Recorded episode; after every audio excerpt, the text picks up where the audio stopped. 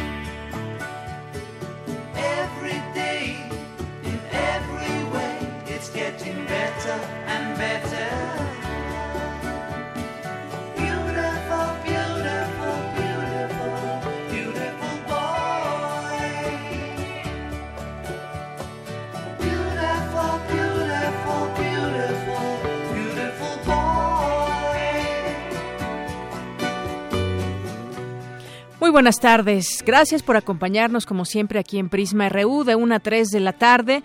Estamos escuchando de fondo, si usted alcanza a sintonizarnos bien, este disco, de este, esta canción que se llama Beautiful Boy del disco Double Fantasy, que fue el séptimo y el último disco de los Beatles, que salió en 1980. Y esto que escuchamos, como les comento, es Beautiful Boy, que dedicó John Lennon a su hijo.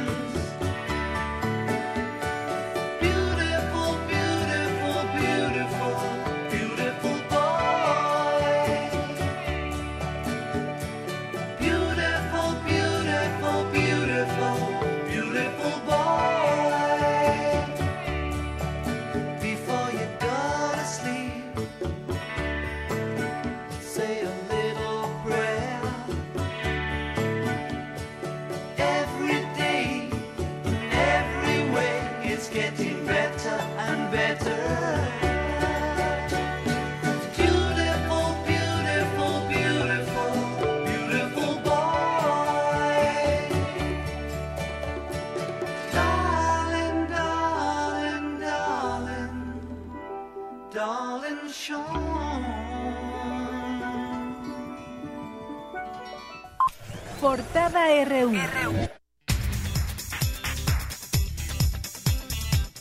Bien, y arrancamos hoy, 17 de noviembre, con nuestra portada universitaria. El rector de la UNAM, Enrique Graue, destacó la urgencia de definir los mecanismos que midan adecuadamente la lacerante desigualdad en México. A continuación, mi compañera Virginia Sánchez nos tiene un adelanto de esta información. Buenas tardes, Deyanira y auditorio de Prisma RU. Este miércoles inició el Seminario Internacional Medición de la Distribución del Ingreso y la Desigualdad en la unidad de posgrado de la Facultad de Economía, donde varios especialistas analizarán la relación de algunos elementos en torno al tema. Los detalles más adelante.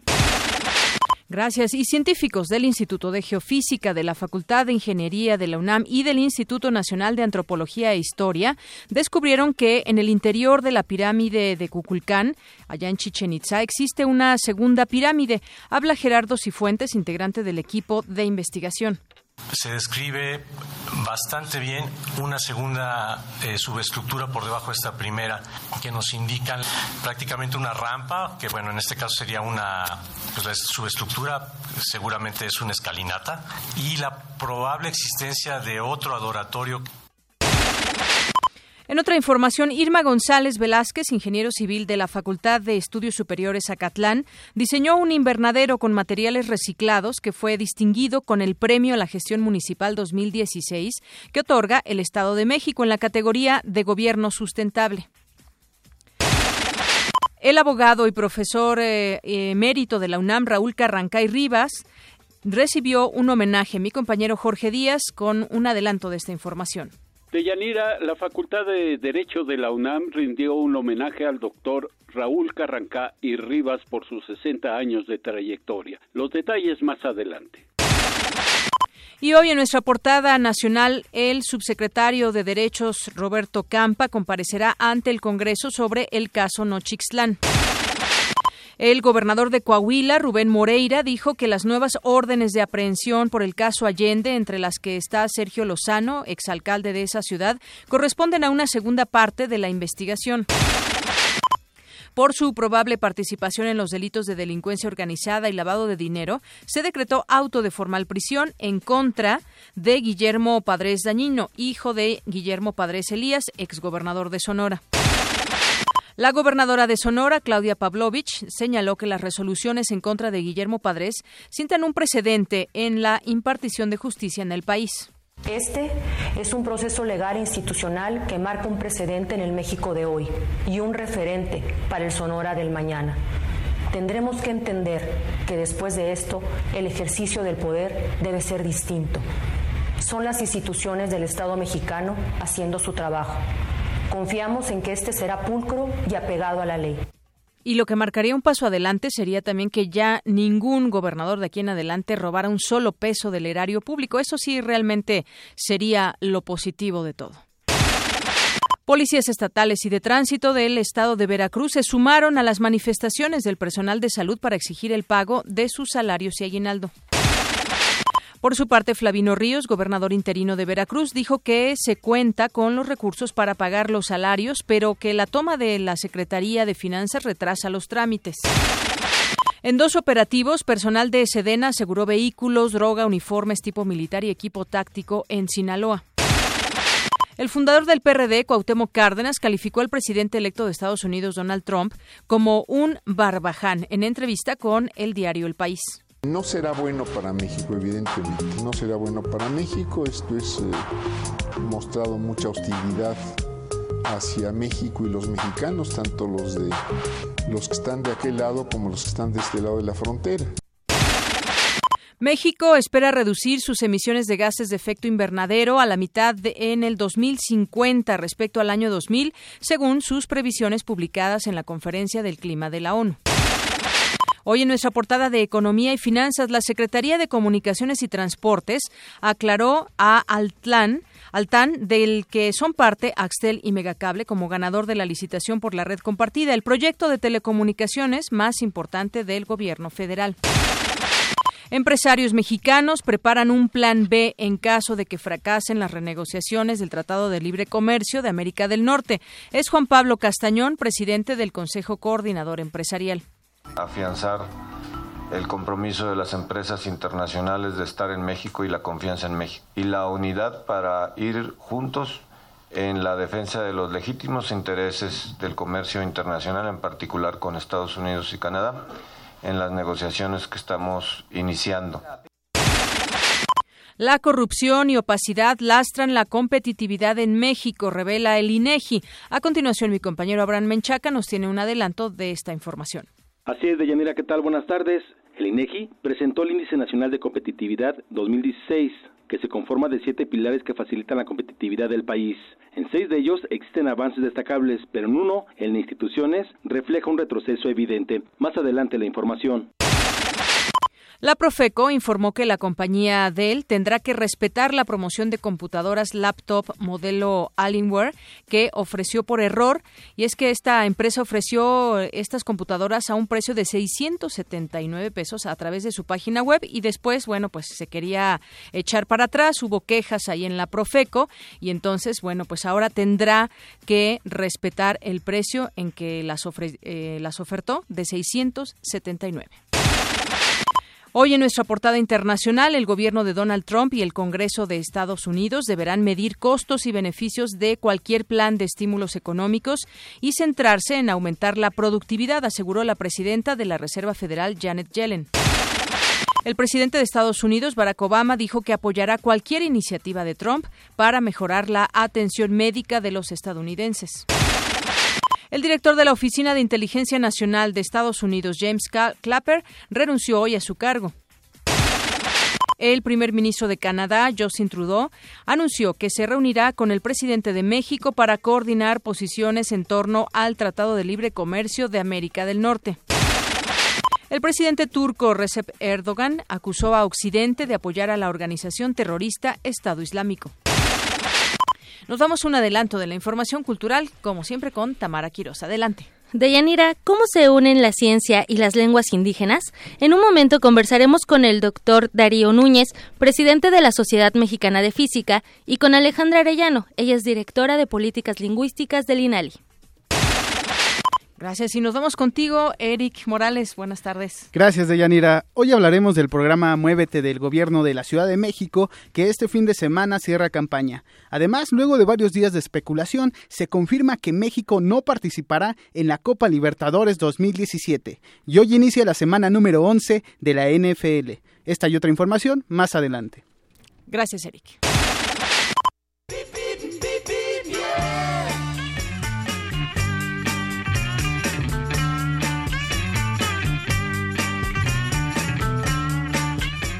Bueno, y en el tráfico aledaño algunos campus universitarios hay tránsito abundante en Avenida San Bernardino procedente de Prolongación División del Norte con dirección a la Prepa 1 Gavino Barreda.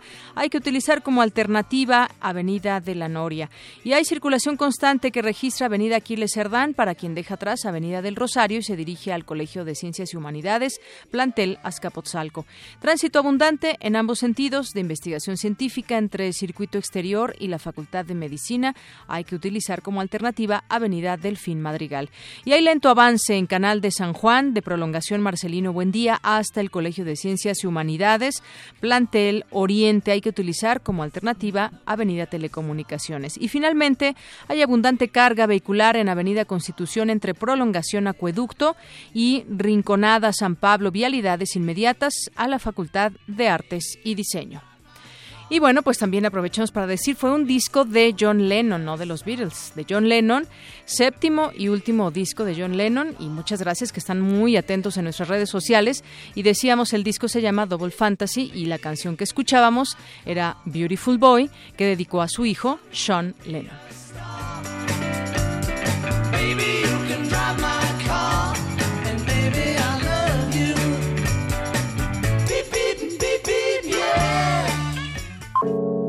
Campus RU.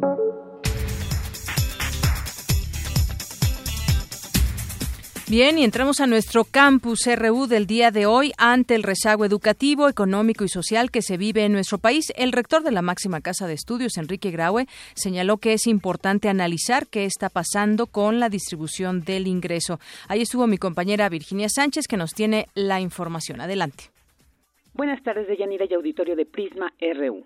55.3 millones de pobres, 35 millones con rezago educativo y el lugar 108 entre los 113 países menos desarrollados, es un claro ejemplo de la situación lacerante que vive México, dijo el rector de la UNAM, Enrique Graue, al inaugurar el Seminario Internacional Medición de la Distribución del Ingreso y la Desigualdad en la Unidad de Posgrado de Economía.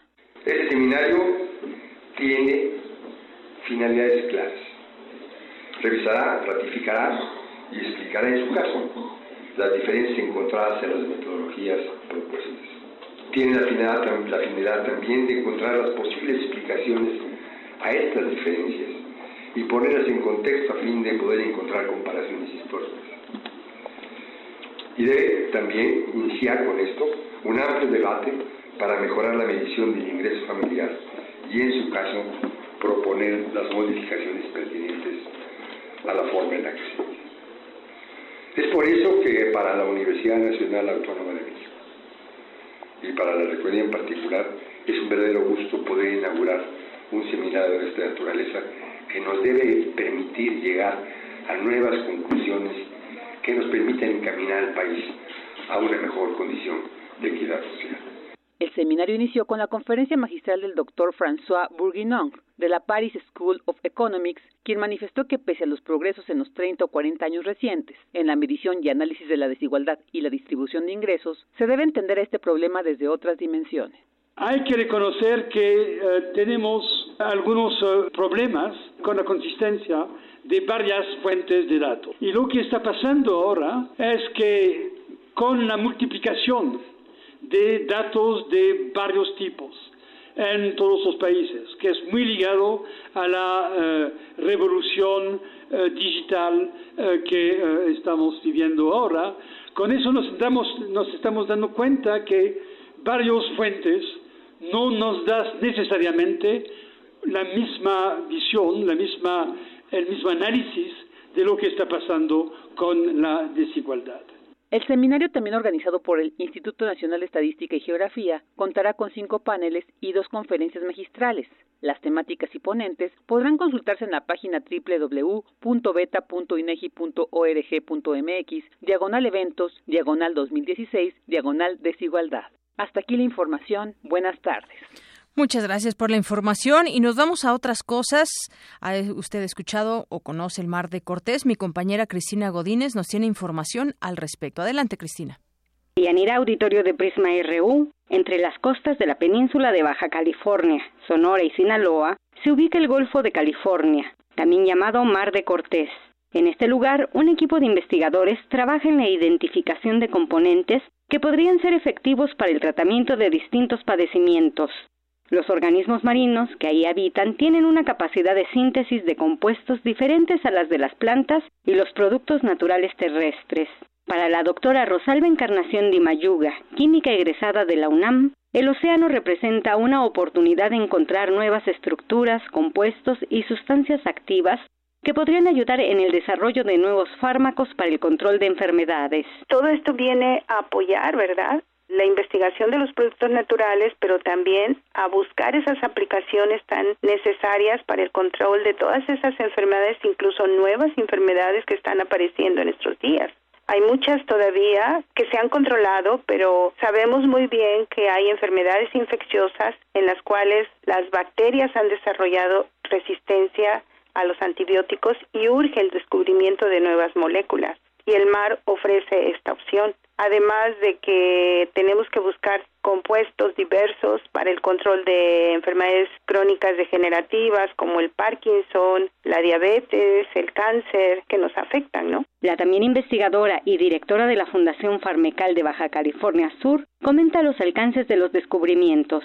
Nosotros hicimos ciertos descubrimientos que pueden llegar a ser utilizados para el tratamiento de la enfermedad de Chagas, para el paludismo, para las enfermedades infecciosas. Pero hay muchas aportaciones de otros grupos de investigación que están incidiendo en una gama de enfermedades. Y tenemos también las algas que están siendo muy utilizadas como fuente de sustancias activas. En la medicina tradicional, por ejemplo, nosotros encontramos que tradicionalmente en el estado se usa una mezcla de un erizo del mar, una estrella de mar y un coral para evitar el aborto. Entonces eso fue muy interesante porque coincidió con aquellos recursos que han sido portadores de compuestos activos. Falta hacer la evaluación científica de esta mezcla para ver si en efecto es así. Como podemos apreciar, el mar y la gran diversidad que contiene contribuye en el tratamiento de las enfermedades.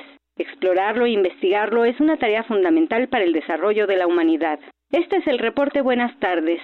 Gracias, Cristina. Muy buenas tardes. Y nos vamos ahora a lo que sucedió en la Facultad de Derecho de la UNAM, que rindió un homenaje al doctor Raúl Carrancay Rivas por sus seis décadas dedicadas al ejercicio del derecho penal. La información con mi compañero Jorge Díaz. Deyanira, buenas tardes, saludos al auditorio. La Facultad de Derecho de la UNAM rindió homenaje a uno de los forjadores de abogados penalistas en México, el doctor Raúl Carrancay Rivas, académico, escritor de obras de teatro, poeta y melómano. Con tan solo 21 años de edad, el doctor Carrancá ya impartía clases en la Escuela Nacional Preparatoria al tiempo que acudía a la Escuela Nacional de Jurisprudencia, predecesora de la Facultad de Derecho, de la que próximamente próximamente será maestro emérito por su contribución a la abogacía. El doctor Raúl Contreras, director de la Facultad de Derecho de la UNAM, leyó parte de uno de los poemas del homenajeado que transmite su conocimiento a los jóvenes estudiantes que aspiran a convertirse en profesionales del derecho mexicano.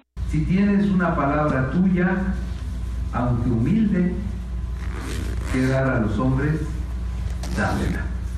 Hoy, don Raúl Carrancá reciba una palabra humilde de su comunidad que le dice gracias.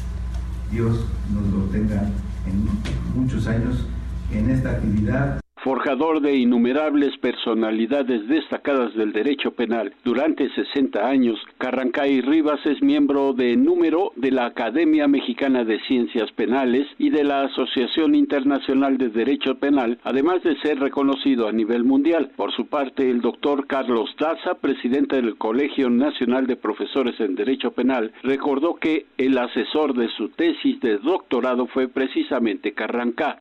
Ustedes como jóvenes que están sentados, y yo lo decía nuestro director, yo creo que este trae un doble mensaje.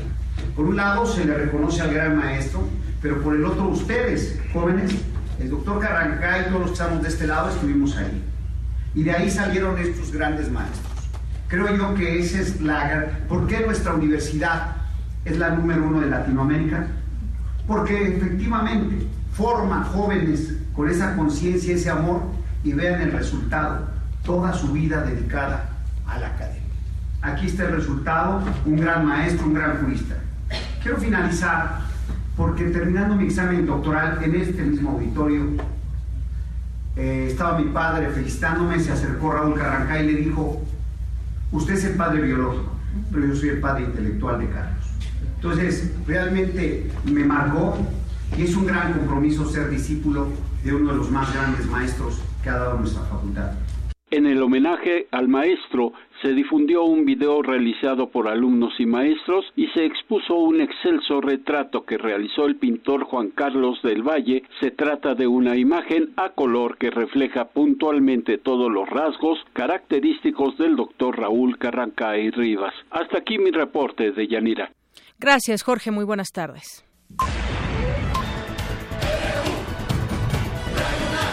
Prisma RU. Para nosotros, tu opinión es muy importante. Síguenos en Facebook como Prisma RU.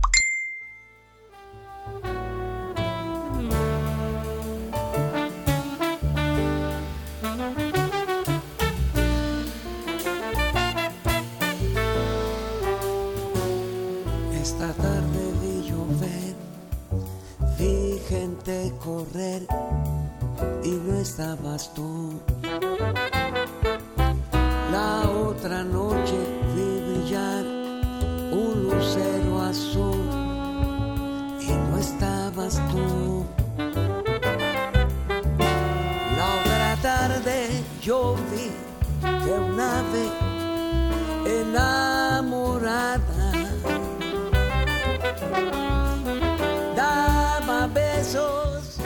Bueno, y esa canción se la pueden dedicar a quien ustedes quieran. Y además, bueno, hoy no creo que ya llueva, pero tal vez mañana pueda llover y dediquen esta, esta canción que estamos escuchando de la autoría de Armando Manzanero, que usted lo conoce, este músico mexicano, yucateco, y es la música, eh, va por parte de Paquito de Rivera, este músico cubano de jazz, clarinetista y saxofonista, alto, tenor y soprano, que pues toca algunas canciones de Armando Manzanero. ¿Cuánto me quieres? Si me extrañas o me engañas, pero yo solo sé que vi llover, vi gente correr y no estabas tú.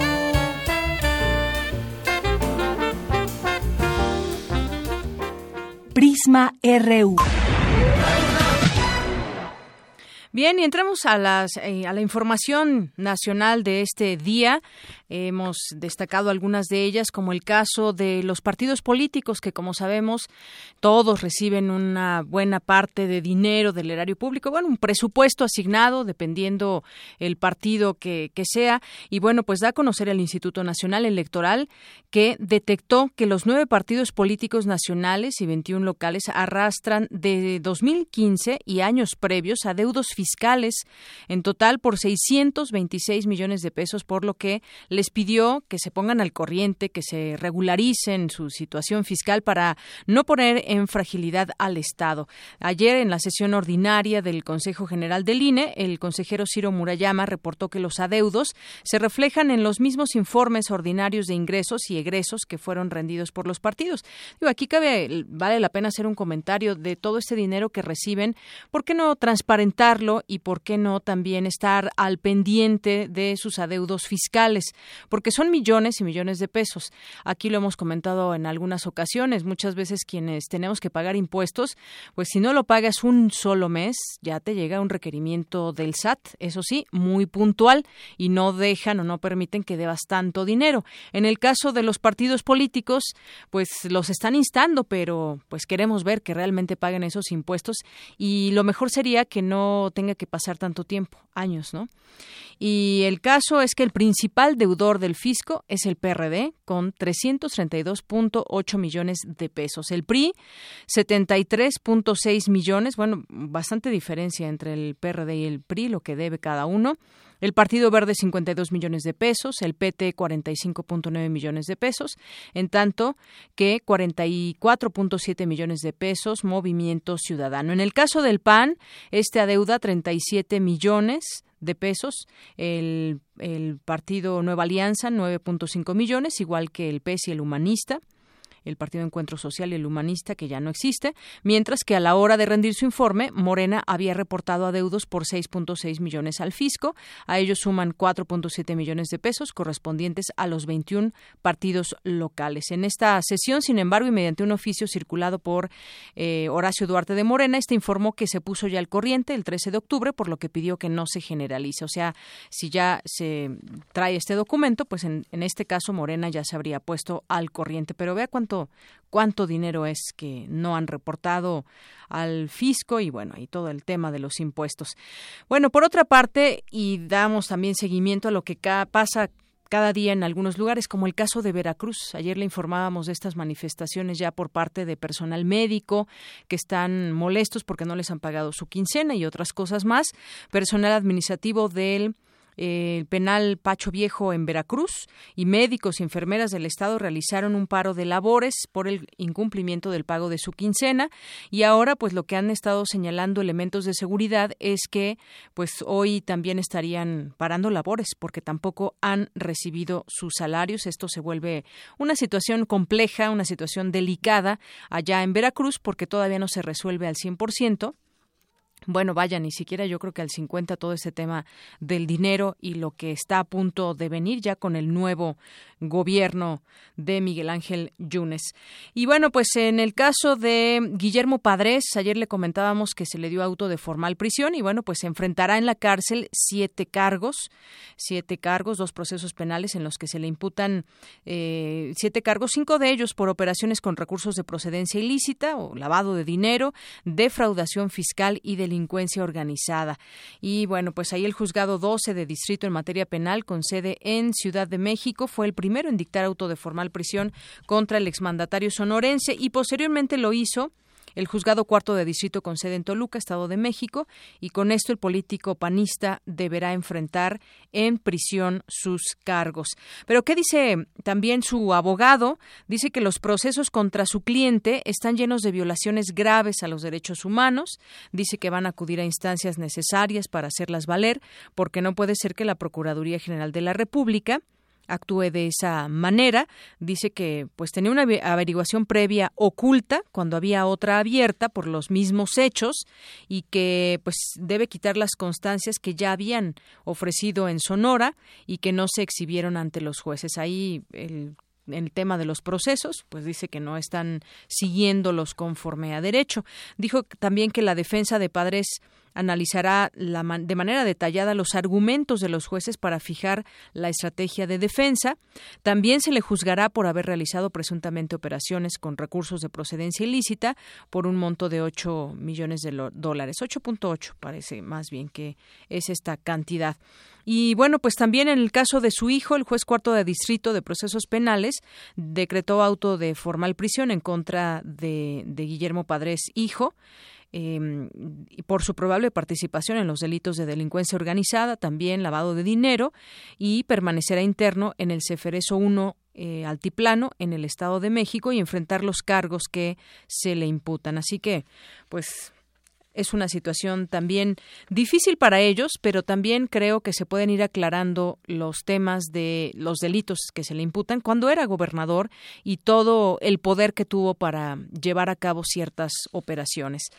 Bueno, y también entrando a otros temas, eh, ahora que, que ganó la presidencia Donald Trump, que ya es el, presidente electo de los Estados Unidos y que el siguiente año ya pues tomará protesta y será por cuatro años presidente de los Estados Unidos, pues se habla también del número de mexicanos que podrían ser deportados de ese país acá, no solamente mexicanos, sino gente que no esté de manera ilegal. El gobierno de Estados Unidos expulsó a tres millones de mexicanos entre 2001 y 2014, de los cuales 1.3 millones contaba con antecedentes criminales es decir, uno de cada tres expulsados. Esto equivale a 92.800 regresos anuales, es decir, 7.738 por mes o 258 diarios por haber cometido algún tipo de delito en territorio estadounidense. Bueno, pues eh, sobre todo también estaremos platicando de todo lo que están haciendo allá en Estados Unidos, ya más allá de las marchas, una organización que están llevando a cabo empresarios, algunos alcaldes, ya más adelante le, le comentaré sobre ello, pero por lo pronto, pues México también, y ayer le, le comentábamos un poco acerca de ese tema, de pues esta alerta para mexicanos en Estados Unidos y lo que hace la Secretaría de Relaciones Exteriores que puso en marcha una pues una estrategia para proteger a los ciudadanos mexicanos que viven en Estados Unidos y destacó 11 puntos entre los principales. La Secretaría contempla aumentar la presencia de consulados móviles sobre ruedas. Dice también que plantea promover que todos los mexicanos cuenten con documentos de identidad y elevar el número de para realizar trámites de matrícula consular, pasaportes, actas de nacimiento, y demás. La diplomacia mexicana difundió estos 11 puntos entre la comunidad mexicana para brindarles apoyo a los que se encuentren allá y que tengan pues algún tipo de dudas, problemas que ya empiecen a enfrentar como se ha mencionado en algunos casos y bueno pues se activará también una línea directa disponible 24 horas para atender cualquier duda sobre medidas migratorias o reportar incidentes. También se habla en estos puntos de fomentar entre la comunidad mexicana el uso de la aplicación gratuita para, para los teléfonos mini mi Consulmex se llama esta aplicación y que ahí podrán encontrar información relevante sobre actualidad migratoria. Otro de los puntos es también eh, extender el horario de los departamentos de protección de los consulados, acelerar la apertura de ventanillas de asesoría financiera y fortalecer la campaña de bancarización en toda la red consular estrechar la relación con organizaciones de derechos civiles y hacer un llamado a las comunidades a evitar toda situación de conflicto y a no incurrir en acciones que puedan derivar en sanciones administrativas o penales. Bueno, esto por lo que respecta, digamos, una estrategia que tiene que tiene la propia Secretaría de Relaciones Exteriores, pero yo creo que pues las familias que están estarán enfrentando este tipo de problemas allá en Estados Unidos, pues lo tendrán que, hablar. En algunos casos será será inminente el hecho de que tengan que regresar y, sean deportados. Y bueno, pues mm, ya ellos tendrán que resolver también ya en cada familia, pues este este tema, ¿no? Ayer platicábamos justamente de la separación de familias que se dará o se daría con todas estas deportaciones, a menos que los que ya nacieron allá, que ya son ciudadanos estadounidenses, pues pues decidan dejar ese país donde pues muchos, sobre todo niños, ya pues ya tienen algo de años viviendo allá, en escuela, en, en idioma, lo han aprendido, y entonces, pues bueno, está eh, México, muchos de ellos ni siquiera conocen México, sus papás los tuvieron allá y tendrán que regresar con estas deportaciones. Bueno, y justamente hoy el Vox Populi, Prisma RU, como todos los días, sale en las calles y le pregunta sobre algún tema, y en este caso, ahora que también se está platicando mucho del Tratado de Libre Comercio, esta renegociación que tiene que darse entre los gobiernos involucrados, ¿ha servido o no todos estos años el TLC? Y esto fue lo que nos respondieron.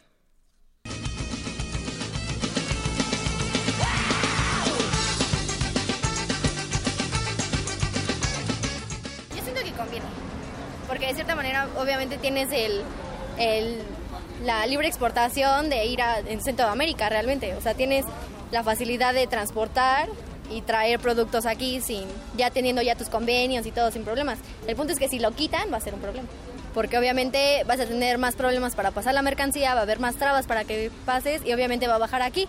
Eh, ahora el PIB, como quien dice. Como economía yo creo que nos ha afectado.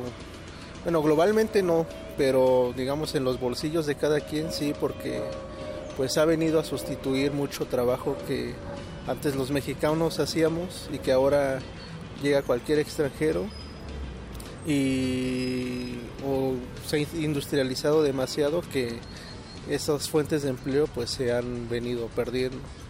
Bueno, yo pienso que hasta cierto punto le ha ayudado. Claro, no se cumple la finalidad que era dejar de pagar impuestos porque se siguen pagando, pero sí se ha ayudado. Obviamente la gente aquí que que vende sus productos al extranjero se ha visto beneficiado de cierto modo. Entonces yo pienso que de un 100% ha ayudado aproximadamente un 60%. Es como parte y parte, o sea, no es como que ni le ayude del todo, pero tampoco lo, lo termina de matar, o sea, es como un beneficio doble, porque al fin y al cabo vivimos en un país globalizado, entonces, quieres que no, por al menos unos 10 años vamos a necesitarlo, ¿no?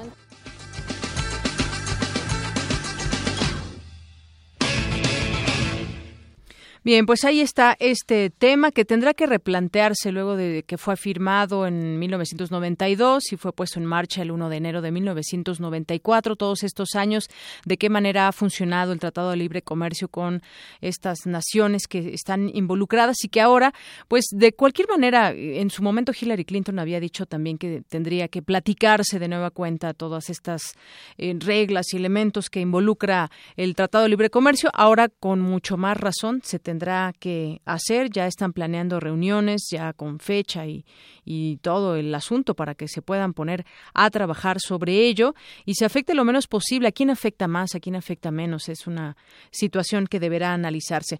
Bueno, nos vamos ahora con mi compañero Abraham Menchaca, que nos tiene información acerca de la productividad y la corrupción. Adelante, Abraham. ¿Qué tal, Deyanira? Buenas tardes. El Instituto Nacional de Estadística y Geografía, INEGI, presentó el primer índice nacional de competitividad con datos del 2015. El estudio revela que la corrupción, inseguridad y falta de transparencia son los mayores factores de riesgo para la competitividad. El INEGI reportó un crecimiento de 4.94 puntos en competitividad. Los componentes que tuvieron el mayor crecimiento son eficiencia de negocios, capacidades e innovación. Sin embargo, en materia de percepción de la corrupción, México ocupa el último lugar de 34 países miembros de la Organización para la Cooperación y el Desarrollo Económicos. Para el doctor José Luis Martínez Marca, académico de la Facultad de Estudios Superiores Aragón, la competitividad debe generar un entorno económico. El índice de competitividad y en donde se atribuye a la corrupción y falta de transparencia como un problema central para el desarrollo del país, estriba fundamentalmente en un enfoque desde el punto de vista del Banco Mundial, que es el que ha establecido tipo de mediciones y en donde el justificante, digamos que el argumento central de dicho proceso es que esto limita las posibilidades de elevación de la productividad de las empresas, a la vez que también derivado de la corrupción impone ciertas limitaciones al, proceso de creación de nuevas empresas. Entonces, en ese sentido, se dice que, si bien es cierto, este proceso fundamentalmente debilita la estructura económica de, nuestro país, en el sentido de que, además de que impone procesos mucho más difíciles de realizar, limita el, el crecimiento de las nuevas empresas, a la vez que la corrupción por parte, sobre todo a nivel del sector público, pues da como resultado que mercado no registra bien la oferta y la demanda y la fijación de los precios. Deyanira, el Índice Nacional de Competitividad fue elaborado por expertos en competitividad de diversas instituciones de los sectores público, privado y académico del país y permitirá que por primera vez se tengan datos duros para medir a México en la materia como lo hacen otros organismos internacionales. La versión preliminar del Índice Nacional de Competitividad se publicará en noviembre de cada año. Deyanira, la información que tengo. Buenas tardes. Gracias, Abraham. Muy buenas tardes. Global RU.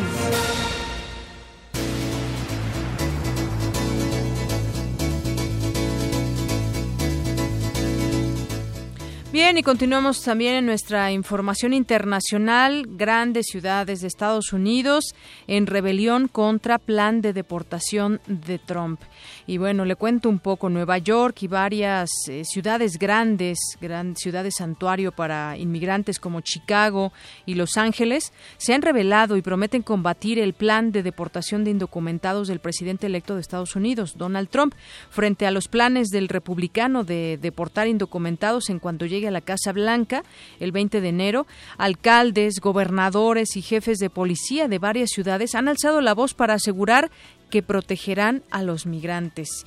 Bueno, pues interesante estas declaraciones que han hecho porque son autoridades, autoridades allá en Estados Unidos que pues están, digamos, así como lo han titulado varios medios, en rebelión. La promesa de Trump de deportar entre 2 y 3 millones de inmigrantes indocumentados va contra todo lo que era genial en Nueva York, dijo el alcalde de Blasio tras su cita con Trump. Nueva York, dijo, es la ciudad de los inmigrantes, el lugar que ha tenido éxito porque estuvo abierta a todos, el lugar construido por generación tras generación de inmigrantes, agregó. Hace unos días de, eh, Blasio afirmó que si es necesario, la ciudad eliminará a fin de año la base de datos con nombres de cientos de miles de indocumentados que han recibido una tarjeta de identificación municipal y que podría servir al gobierno de Trump para identificar y deportar inmigrantes. Bueno, vaya declaración que si se llega al hecho, pues estamos hablando, como el mismo Di Blasio lo dice, de eh, miles de indocumentados, de los cuales pues ellos tienen la autoridad, toda esa base de datos importante, nombres, dónde viven, exactamente de qué país o de qué estado son. Y bueno, el estado de Nueva York inclusive implementó una línea telefónica esta semana para la denuncia de crecientes crímenes racistas contra musulmanes, inmigrantes y negros tras la victoria del multimillonario Donald Trump.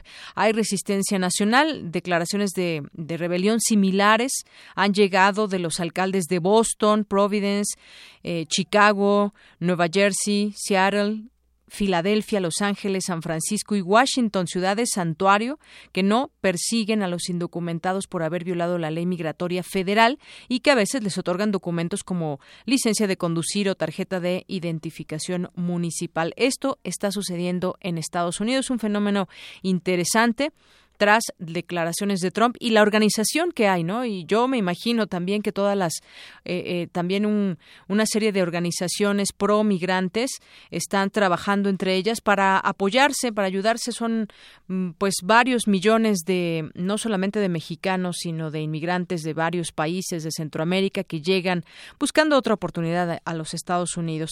Y bueno, pues en otras cosas también internacionales, le decía que ya el primer ministro de Canadá, Justin Trudeau, anunció eh, ayer en La Habana, que se reunirá en los días que viene con el presidente de México para coordinar posiciones en torno al Tratado de Libre Comercio de América del Norte, lo que se interpretó como un espaldarazo a la posición mexicana ante las fuertes críticas hechas al acuerdo por parte de Trump. El Tratado de Libre Comercio de América del Norte, recordemos, pues entró en vigor en 1994. Y bueno, pues es la una con 46 y nos vamos a cultura. Arte y cultura.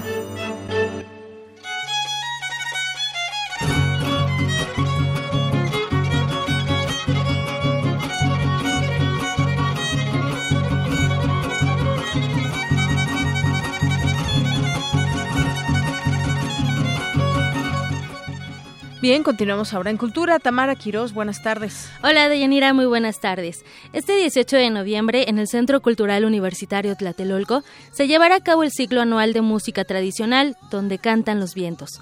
Huapango, cuerdas, voz y madera, con nostalgia huasteca, a quien escuchamos de fondo con la canción Agua Nieve, y Los Brujos de Huejutla. El lugar es el Salón Juárez del Centro Cultural Universitario Tlatelolco. De 6.30 de la tarde a 8.30 de la noche podrán disfrutar de esta música tradicional. También los invitamos a que participen en el taller Acercamiento al Fotoperiodismo con Celular, los sábados 19 y 26 de noviembre y el primer domingo de diciembre que es el 3. Este taller está dirigido a jóvenes y adultos. La entrada es libre. El Centro Cultural Universitario se ubica en Ricardo Flores Magón, número uno, en la colonia Nonualco, Tlatelolco, así que los invitamos a que lo visiten. También hay talleres, clases de yoga, de danza, entonces hay que aprovechar la oferta que nos ofrece, bueno, lo que nos oferta el Centro Cultural Universitario Tlatelolco. Y para finalizar en, este esta primera intervención, tenemos ocho pases dobles para la UFUNAM en su presentación del sábado a las 8 de la noche o si prefieren ir el domingo al mediodía, tenemos cinco pases dobles. Eh, se presentará en la sala Nezahualcóyotl. Deben venir los ganadores por sus boletos a la Subdirección de Información de Radio UNAM. Los boletos se van a ir por teléfono al 55 36 43 39. Y bueno, es importante recordarles a muchos que no saben, pero otros sí. Nos encontramos en Adolfo Prieto. Sus boletos son de 11 a 3 o de 5 a 7 en la subdirección de información con una identificación oficial. Nos escuchamos más tarde. claro que sí. Hasta más tarde. Zarpazo RU.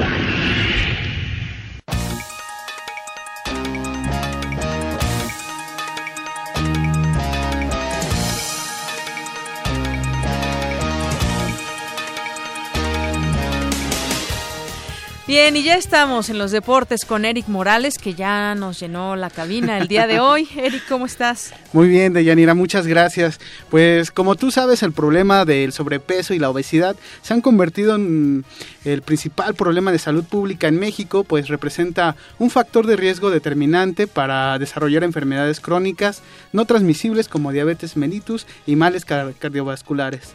Por esta razón, los gobiernos estatales y federales han creado programas que ayudan a concientizar a la población sobre la importancia de tener una sana alimentación y realizar actividades deportivas.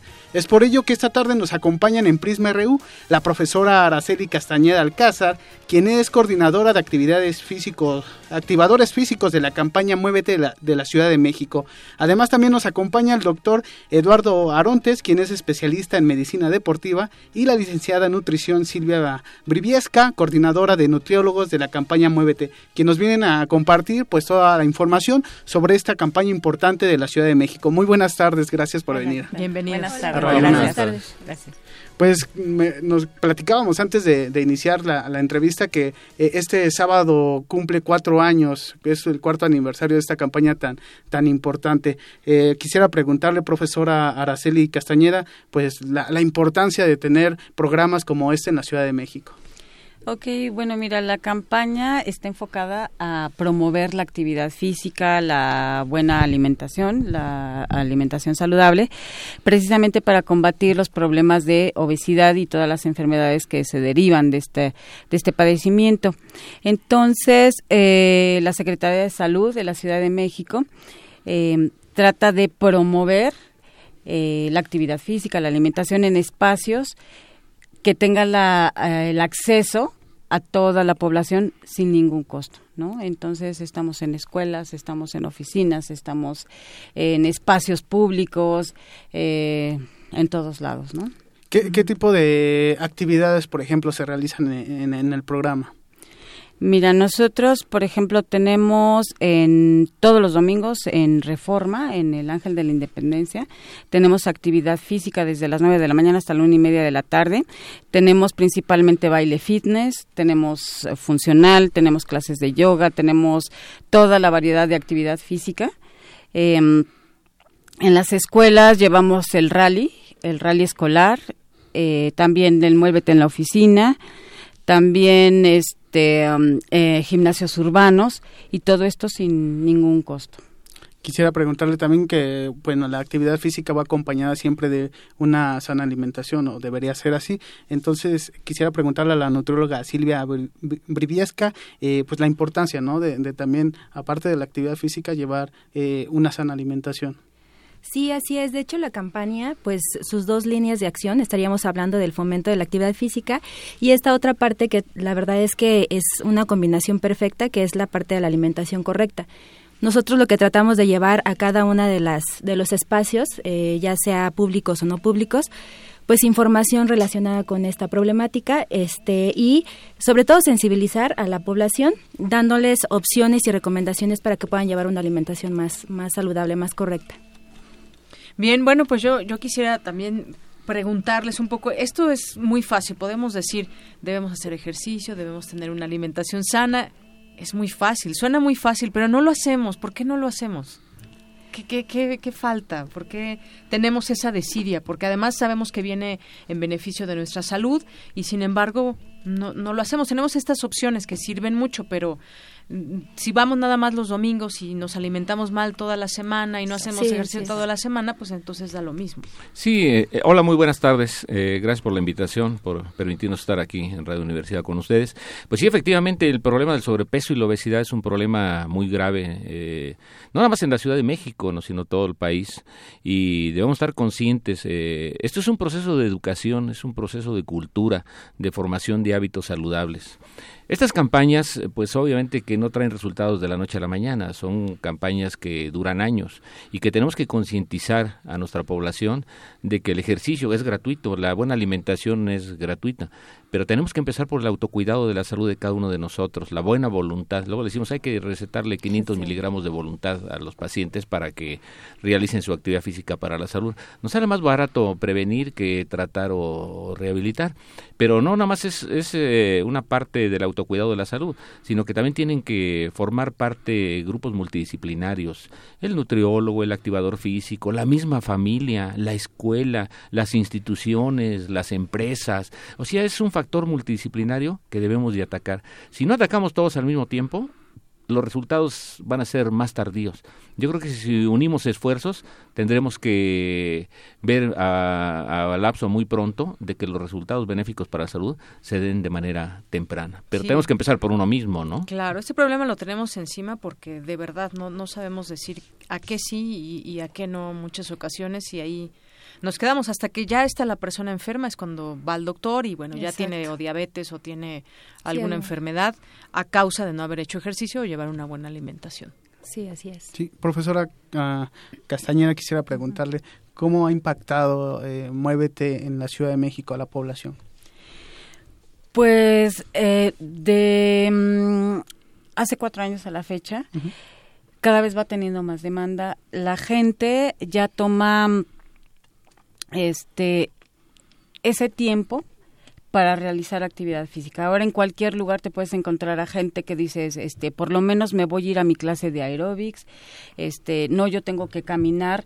Aparentemente no pasa nada, ¿no? Precisamente por esto de las cifras y que decimos, bueno, voy el domingo, pero eh, nosotros lo vemos, por ejemplo, cuando vamos al Ángel de la Independencia, que hubo gente que empezó a ir un domingo, ¿no? Un domingo y dejaba de ir un mes, pero la gente se va enamorando, se va enamorando y más si eres un eh, instructor o eres un activador que está capacitado, que tienes el conocimiento de cómo de, de cómo llevar una estructura de clase y tienes los cuidados, la gente se enamora. Entonces, muchas ¿Del de esas ejercicio? del ejercicio, del ejercicio y de todos del los demás, y de los instructores también, también. Este, entonces, eh, ya nos encontramos con personas que nos dicen, ¿sabes qué? Es que yo comencé a ir con ustedes al Ángel de la Independencia y ya voy al gimnasio tal. Incluso mucha gente que se los invitábamos de repente a participar en las actividades ya son instructores, ¿no? Les gustó tanto la actividad física que ya se dedican a eso. Tenemos gente que empezó a ir a bailar y ya son corredores, corredores de fondo. Entonces sí creo que uno de mucha gente, con un- uno que impactes, dos, tres, vale la pena. Y, y he de hacer un comentario ahora, estos lugares, estos sitios, los mini gimnasios al aire libre que hay en varios parques o en lugares, creo que ha resultado bastante bien. Yo siempre que veo alguno, veo que hay gente haciendo ejercicio, aunque luego les falta mantenimiento, pero bueno, Sí. es, es un primer paso, ¿no? Y, y es algo positivo, me parece. Sí, sí, exactamente. Sí, este, ya hay muchos lugares, ¿no? También hay que cuidar un poquito esa demanda, ¿no? Porque no todos, todos, todos eh, tienen como que un adecuado cuidado, ¿no? De la salud. Pero lo importante es estar promoviendo eh, estar promoviendo la actividad física, la buena alimentación, porque luego dicen, bueno, yo voy y me aviento 20 lagartijas, corro 5 kilómetros, pero saliendo le entro a los tacos, pero bien sabroso, y además bañados en grasita y todo eso, entonces no pasa nada, ¿no? O hasta ser- simplemente caminar, ¿no? Muchos médicos Sí. dicen con que camines y es una actividad ya física, pero que camines con cierta disciplina y, cierta distancia. ¿no? No nada más caminar de dos cuadras, por ejemplo. Y, a partir de estos resultados, ¿cuáles serían los objetivos hacia el futuro eh, aquí en la Ciudad de México con el programa? Oh, eh, pues, obviamente que baje la tasa de morbimortalidad de las enfermedades crónico-degenerativas. Es muy alto, igual que lo que conlleva a las crónico-degenerativas, pues que es el sobrepeso y la obesidad. Pero también algo que tenemos que atacar, lo que comentaban hace un momento, el sedentarismo, porque cada vez somos más sedentarios, no nos queremos mover y eso es un problema grave. 48 millones de habitantes de nuestra de nuestro país, pues son sedentarios, no hacen el ejercicio como tiene que hacerse. Son de fin de semana, no caminan, eh, hacen lo posible para no moverse para no moverse y obviamente que eso repercute en la salud de la, de la población. Entonces, dice la Organización Mundial de la Salud, pues por lo menos tienen que hacer, para no considerarse como sedentarios, que hagan 30 minutos de actividad física diario. ¿Es lo, mínimo que debemos hacer? Es como en el mercado, es lo menos. es lo menos. lo menos. Pues ahí está menos lo más barato. Exacto. Y este, pues esos 30 minutos tienen que hacerse diario diario, hacer un hábito de vida saludable, decir, bueno, si a las 3 de la tarde como, bueno, pues a las 5 de la tarde voy a hacer mi actividad física, pero ya de manera permanente, hacer 150 minutos de, de actividad física semanal hasta llegar a 300 minutos, así nos lo marca la Organización Mundial de la Salud, y qué bueno que ojalá poquito a poquito se va avanzando. Hemos visto los cambios eh, definitivamente, pero son mínimos, pero ahí vamos caminando, vamos sensibilizando a la gente, nos vamos dando cuenta que esto va impactando poco a poco. Y la participación social sería básica para lograr ese cambio epidemiológico. Bueno, pues ahí están los datos y muchas gracias por acompañarnos. es, este sábado en el Monumento a la Revolución. Exactamente, tenemos nuestro aniversario, es, el sábado en el Monumento a la Revolución a partir de las 8 de la mañana y hasta las 16 horas. Va a haber una fiesta en grande de actividad física, clínica para correr, una feria de la alimentación, consultorios donde se les va a dar orientación nutricional, va a haber un pabellón de actividades fitness, va a estar la Sonora Dinamita, va a estar Merenglás, va a estar Caló, va a haber muchísimos grupos. Este, o sea, va a ser un fiestononón de actividad física. Muy bien. Pues pues queremos invitar también a la comunidad universitaria a que asista. Claro que sí. Muchas, gracias, a los tres por venir. Muchas gracias. Al contrario.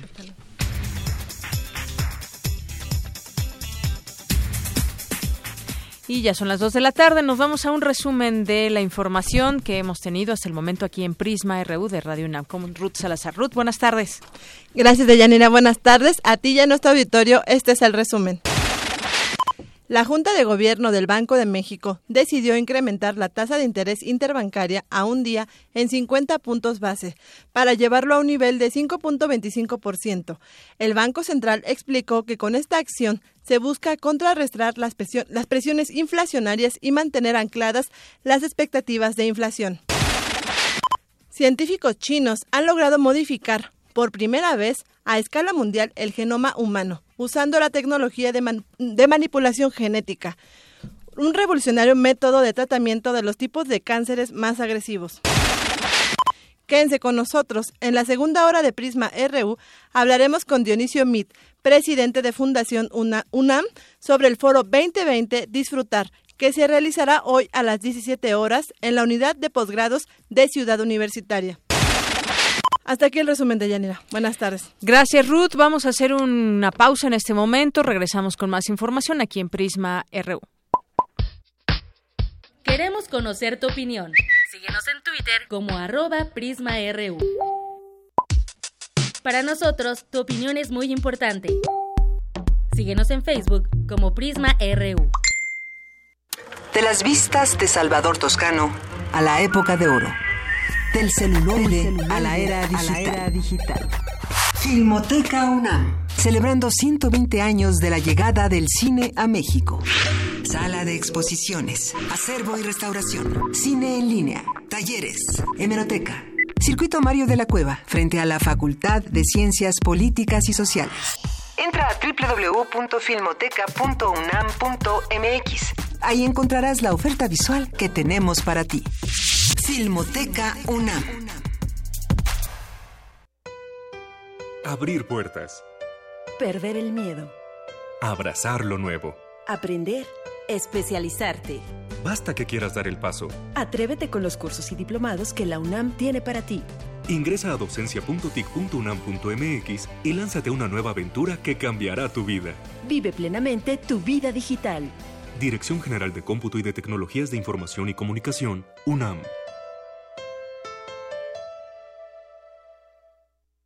llegué. Voy de delantero. No, ya empezó el partido. Oigan, sí llegué. Espérenme. Oh, ya se fueron. Eh, eh, espérenme. Ah, ya no salí en la foto. Bueno, me tomo mi selfie solo. No te quedes fuera. Si cumpliste 18 es momento de sacar tu INE y participar en las decisiones del país. Ya tengo mi INE. No me volveré a quedar fuera. Instituto Nacional Electoral, INE. Una orquesta en la cocina. Cuarteto de cuerdas en el auto. Y un violonchelo solista sentado en el sillón favorito de la sala. Orquesta Filarmónica de la UNAM. Desde la sala Nezahualcóyotl. Escucha los conciertos los domingos al mediodía. Desde la comodidad de tu casa. 96.1 FM. Radio UNAM. Puedes contagiarte de influenza y contagiar a los demás en cualquier parte. Por eso, es importante vacunar a niños de 6 meses a 5 años, adultos mayores de 60 años, embarazadas, personal de salud y personas con enfermedades crónicas no controladas. La vacuna es segura y gratuita. Infórmate en www.gov.mx diagonal salud. Secretaría de Salud.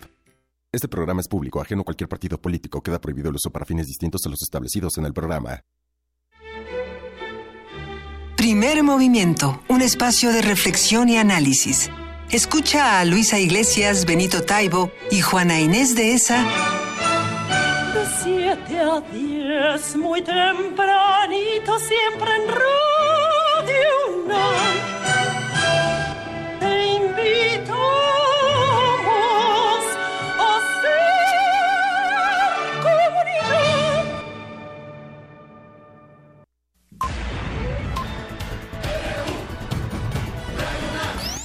Prisma RU.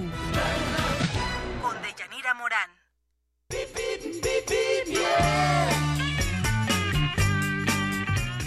Bueno, y nos enlazamos vía telefónica hasta la FES Iztacala con Eduardo Méndez, jefe del Departamento de Comunicación. Eduardo, ¿qué tal? Buenas tardes. Buenas tardes, Deyanira aquí con el reporte para el auditorio que circula o planea circular por las zonas aledañas a nuestra FES Iztacala. El tráfico se encuentra algo afectado por la obra pública que desde algunos meses se lleva a cabo alrededor de nuestro campus universitario. La- a las avenidas Toltecas y Mario Colín circulan constantes, pero con una carga muy alta de vehículos que ruedan sobre los 10 kilómetros por hora, mientras que la Gustavo Vaz casi en su, en su totalidad se circula un poco más fluido, presentando un registro general de velocidad de 25 kilómetros por hora. Una vez llegando al anillo periférico, la situación mejora y en ambas direcciones el flujo vehicular es constante. Esperemos que, que no llueva el día de hoy y si así sucede, les invitamos a tomar sus precauciones, ya que el agua siempre afecta el tráfico en, en nuestra ciudad. Y quiero aprovechar la oportunidad de Yanira para recordarles que aquí en la FESISTA Cala contamos con servicios a la comunidad que van desde consultas médicas en la Clínica Universidad, Universitaria de Salud Integral, eh, tratamiento de problemas de salud bucal en algunas de nuestras clínicas odontológicas, así como cuidados en la salud de la visión. En la clínica de optometría, todos los tratamientos se realizan por parte de nuestra comunidad universitaria, quienes se esfuerzan día a día por ofrecer un servicio de calidad y a precios por demás accesibles. Así que los esperamos en el campus central, aquí en la Avenida de los Barrios, en la FES Iztacala. Estamos siempre a sus órdenes. Que tengan buena tarde de Yanira y buena tarde para todo el auditorio. Muchísimas gracias, Eduardo. Buenas tardes. Hasta luego. Hasta luego. Y bueno, en otro, en otros puntos hay tránsito abundante en Avenida Observatorio de Anillo Periférico y para quien se dirige a la preparatoria 4 Vidal Castañeda y Nájera como alternativa hay que utilizar Barranquilla y encontrarás buen avance en Avenida Zacatepetl y Llanura, vialidades inmediatas al Colegio de Ciencias y Humanidades Plantel Sur y por último hay tránsito abundante en Jicotencatl y Avenida División del Norte, vialidades inmediatas a la Facultad de Música de la UNAM. La alternativa es calle San Pedro y Corina.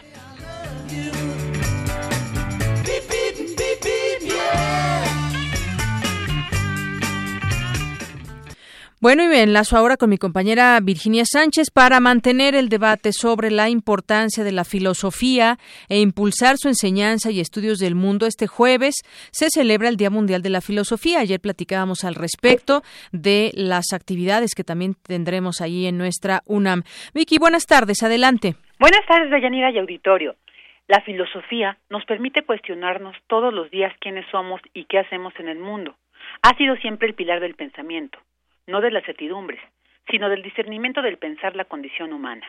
Así lo señaló Nuria Sanz, directora y representante de la UNESCO en México, durante la conferencia de prensa en la Torre 2 de Humanidades de la UNAM, con la que inició la conmemoración del Día Internacional de la Filosofía, y ahí remarcó la importancia de la participación de México y la UNAM en este día. Escuchemos. Para nosotros es extraordinariamente simbólico celebrar el Día Internacional de la Filosofía en México, por México, pero desde esta universidad, que vio nacer en un pliego petitorio tres solicitudes de la primera delegación mexicana antes de que se creara la UNESCO. La principal, que tenía que haber una agencia de Naciones Unidas preocupada especialmente por la creación de pensamiento, por la ciencia y por la cultura. Y eso meses después se convertiría en lo que somos, en la UNESCO. Segundo, que tenía que hablarse en lengua castellana. Y tercero, que tendría que ser una organización versada y atenta sobre la educación de la paz. Pues había que salir de una conflagración mundial y había que generar las bases para una cultura de paz perpetua, de paz duradera. Por eso es que para nosotros es importante este día. Por su parte, la directora de la Facultad de Filosofía y Letras de la UNAM, Gloria Villegas Moreno, señaló la importancia de este campo de conocimiento desarrollado en dicha facultad, donde actualmente se cuenta con 1.400 alumnos en licenciatura y alrededor de 200 en posgrado. Escuchémosla. Representa una necesidad esencial en el sentido de la articulación del pensamiento crítico, de lograr la perspectiva de la revisión de los filósofos de todos los tiempos, a quienes se les reconoce ahora a lo mejor una agudeza mayor que en su tiempo no se percibió y rescatamos pues filósofos y filósofas así de, de tiempo atrás. Pero quiero señalar que hay algo que me parece muy interesante en todo esto y es el hecho de que justo en el discurso de fundación de nuestra universidad, el gran intelectual que fue Sierra, planteó la necesidad de que la filosofía quedara incluida en esta institución en el proceso de refundación. Finalmente, Alberto Vital Díaz, coordinador de humanidades de la UNAM, señaló que todos los días todos hablamos una lengua filosófica sin saberlo. En nuestra habla cotidiana se intercalan conceptos que provienen del pensamiento de quienes desde hace 2500 años han dedicado su vida, muchas veces de manera heroica, a justamente pensar en nombre de todas las personas. Por ejemplo, justicia, bien, no se diga derechos humanos, ética y poética, que son conceptos que nacen prácticamente con Aristóteles, eh, igualdad, igualitarismo, son conceptos que van permeando poco a poco de un grupo de personas hasta el resto de la sociedad. Las actividades que enmarcarán en la Ciudad de México este Día Internacional de la Filosofía, organizadas por la UNAM, la UAM, la Secretaría de Cultura de la Ciudad de México y la UNESCO, se llevarán a cabo a partir de las 12 a las 19 horas en el Seminario de Cultura Mexicana en Mazarik 526 Polanco, donde se abordarán los temas ¿Por qué celebrar un Día de la Filosofía?, la enseñanza de la filosofía, filosofía indígena, la filosofía ante los problemas de México y el mundo. Hasta aquí la información. Buenas tardes. Gracias, Vicky. Buenas tardes. Y en otra información me voy a enlazar ahora con mi compañero Antonio Quijano. Con la participación de alumnos y profesores, se realiza el segundo Editatón Wiki UNAM con el fin de mejorar los contenidos de Wikipedia. Cuéntanos, Toño. Buenas tardes. Buenas tardes, Deyanira, al auditorio de Prisma RU. Así es, con la participación de estudiantes de 18 entidades de la UNAM y de diversas universidades estatales, este jueves se realiza el segundo Editatón Wiki UNAM en Ciudad Universitaria. El encuentro busca que los más de 600 participantes colaboren para mejorar la calidad de los contenidos de Wikipedia, herramienta que recibe 500 millones de visitas al año solo en México y es una de las 10 plataformas más visitadas en Internet. Este sitio contiene más de 37 millones de artículos en 287 idiomas. Al inaugurar el evento, el doctor Francisco Cervantes, coordinador de Universidad Abierta y Educación a Distancia, dijo que la revisión y actualización de los contenidos de la plataforma debe ser un trabajo permanente. Ya basta de quejarse de que algunos contenidos de Wikipedia los consideramos que no son adecuados y, ahora hay que ponerse a trabajar para que cuando encontremos algo aportemos para que los contenidos sean de la calidad. Eh, yo creo que eso ha ido cambiando en el tiempo. Estuve revisando que hay estudios eh, donde se ha comparado la calidad de los contenidos de Wikipedia con la calidad de los contenidos de la Enciclopedia Británica, por ejemplo. Y eh, digo, los más, los más eh, escépticos dicen que la diferencia es un 24%. ¿no? Quiere decir que el 80%, casi el 75% de lo que está en Wikipedia es de la misma calidad que lo, que lo de la enciclopedia británica, entonces quiere decir que vamos por buen camino. Y si nosotros contribuimos a que ese otro 24 mejore, pues en poco tiempo tendríamos una Wikipedia que es muy extensa y que además hay temas que cada uno de nosotros le interesaría que estuvieran bien, entonces estaríamos contribuyendo a un proyecto que va a tener un impacto muy importante en el trabajo de nuestros estudiantes y de nuestros profesores. Por su parte, Iván Martínez Montaño, director de Wikipedia México, resaltó que la participación de los universitarios enriquecerá los contenidos en diversas áreas.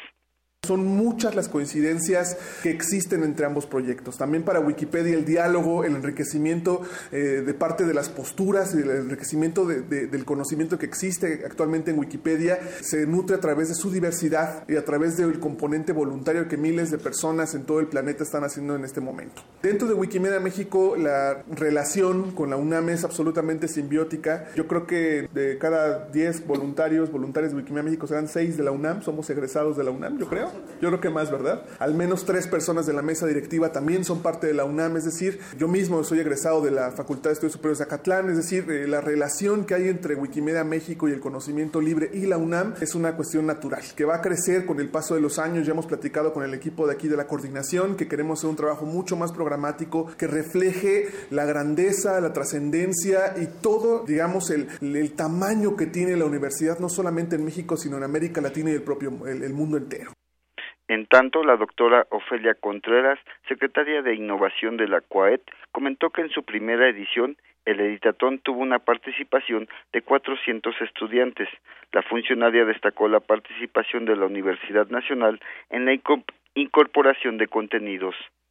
Van a entrar cosas nuevas, va a entrar por ejemplo el posgrado en urbanismo, va a entrar el posgrado en biología, va a entrar el posgrado en docencia para la educación media superior, el posgrado en historia y en general van a entrar los alumnos con las investigaciones que están haciendo, tanto en doctorado como en maestría. Entonces es conocimiento que se está produciendo en este momento. El posgrado en astronomía también entra, entonces se va a nutrir con toda esta información que son investigaciones recientes. De Yanira Auditorio, el segundo editatón Wiki UNAM se realiza este jueves en las instalaciones del Centro de Exposiciones y Congresos. Hasta aquí mi reporte. Buenas tardes. Gracias, Toño. Muy buenas tardes. Pues interesante todo esto que se habla de Wikipedia y donde está también, pues ahí la mano de la UNAM, que eso, pues ya nos habla mucho también de la calidad de los contenidos. Dos con quince minutos. Me enlazo vía telefónica. Le agradezco nos tome esta llamada al licenciado Dionisio Mid, presidente de Fundación UNAM. ¿Cómo está, licenciado? Buenas tardes. Hola, qué gusto saludarlos. ¿eh? Les agradezco mucho que me abran los espacios precisamente que con ustedes para promover nuestros eventos de la universidad. Claro que sí. Bueno, pues continuemos con esta información del Foro 2020 y lo que viene para el día de hoy a las 5 de la tarde. Cuéntenos un poquito de esto. Sí, aquí quisiera nomás eh, mencionar un par de antecedentes. Cuando la Fundación UNAM cumplió 20 años, se pensó que una manera de contribuir a esta celebración era que se hiciera un foro pues que pudiera permitir reflexionar sobre los grandes temas de la universidad desde que se fundó en este momento con una prospección a 20 años. Entonces, con las coordinaciones de la universidad se revisaron cada una de las cinco áreas y se hizo este foro que resultó tan exitoso que nos, nos llevó y nos motivó a tener un segundo foro el año pasado y ahora con la temática que otra vez nos proponen las, las autoridades universitarias, los coordinadores, tenemos nuestro tercer foro sobre la problemática de la vida en las ciudades. Entonces, este es nuestro último foro y los temas de la vida en las ciudades que han sido motivo de reflexión fueron cuatro verbos, respirar, habitar, transportar y el de hoy disfrutar. Disfrutar, exactamente. Y justamente, pues lo que nos ayudan los expertos de la universidad y lo que nos han venido ayudando en las, en las sesiones anteriores es a conjugar estos verbos. Y el tema de hoy, el tema de disfrutar, pues justamente nos abre uno de los horizontes que puede hacer que la vida en las ciudades sea mucho más llevadera y que las complicaciones, las dificultades, las tensiones puedan encontrar de todas maneras o puedan abrir para quienes vivimos en las ciudades un espacio en donde podamos eh, enriquecer nuestra vida cultural, en donde podamos enriquecer el, el quehacer familiar, en donde podamos eh, conocer mejor de nuestra historia, conocer mejor de nuestros libros, conocer mejor de actividades. Y tenemos para la, la participación de hoy en la tarde, en esta visión muy favorable que podemos tener con especialistas de la universidad, una visión transversal que nos van a poner en la mesa las reflexiones sobre distintos temas.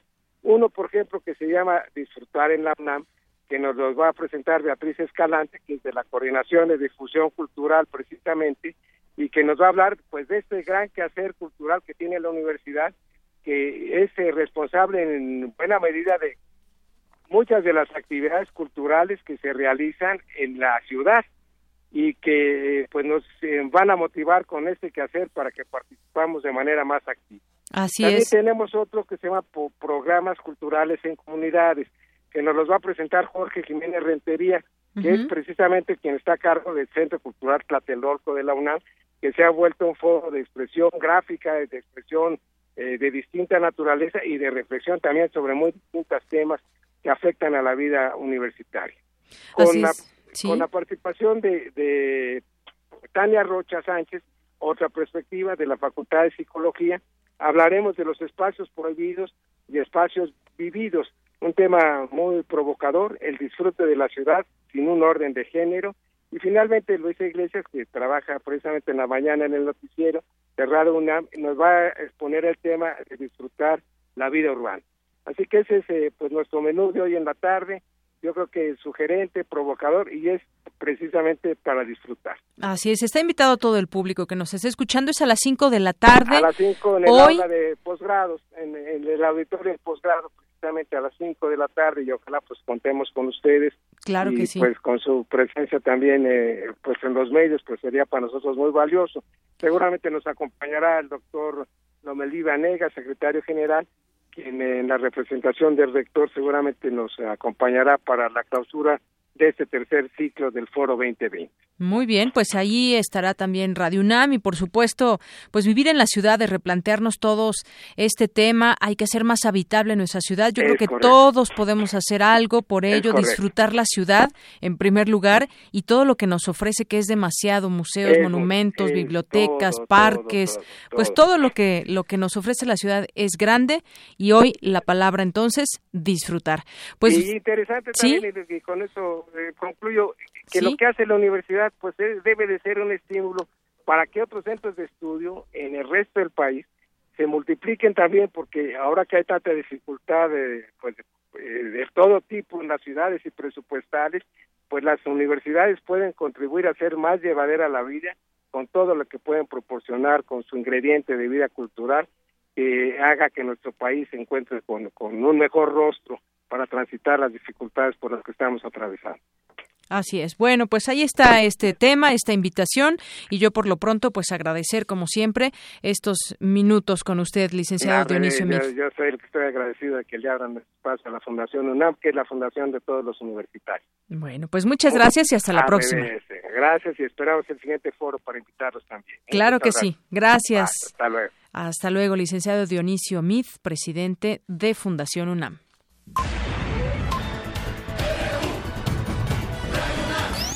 Prisma RU. Con Deyanira Morán. Queremos conocer tu opinión. Síguenos en Twitter como arroba PrismaRU.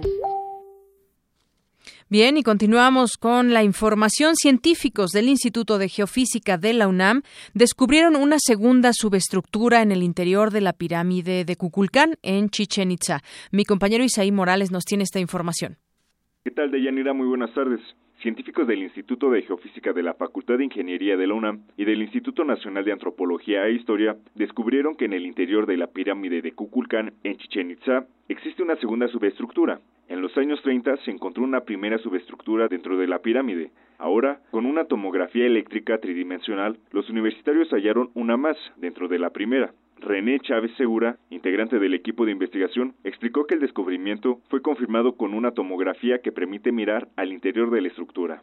Lo interesante de esto es que utilizamos arreglos que fueron desarrollados en el seno de este equipo de trabajo, que son totalmente hechos en México y que nos hizo posible pues definir este tipo de estructuras. Y una novedad es que utilizamos electrodos planos. Los objetivos que perseguimos, saber si dentro del castillo podían existir más estructuras. Debido a que hay tres fases constructivas de los mayas, pues era evidente que podía existir una tercera. Pues el problema era cómo ahora ver hacia adentro de una estructura. Ese fue el reto en esta ocasión.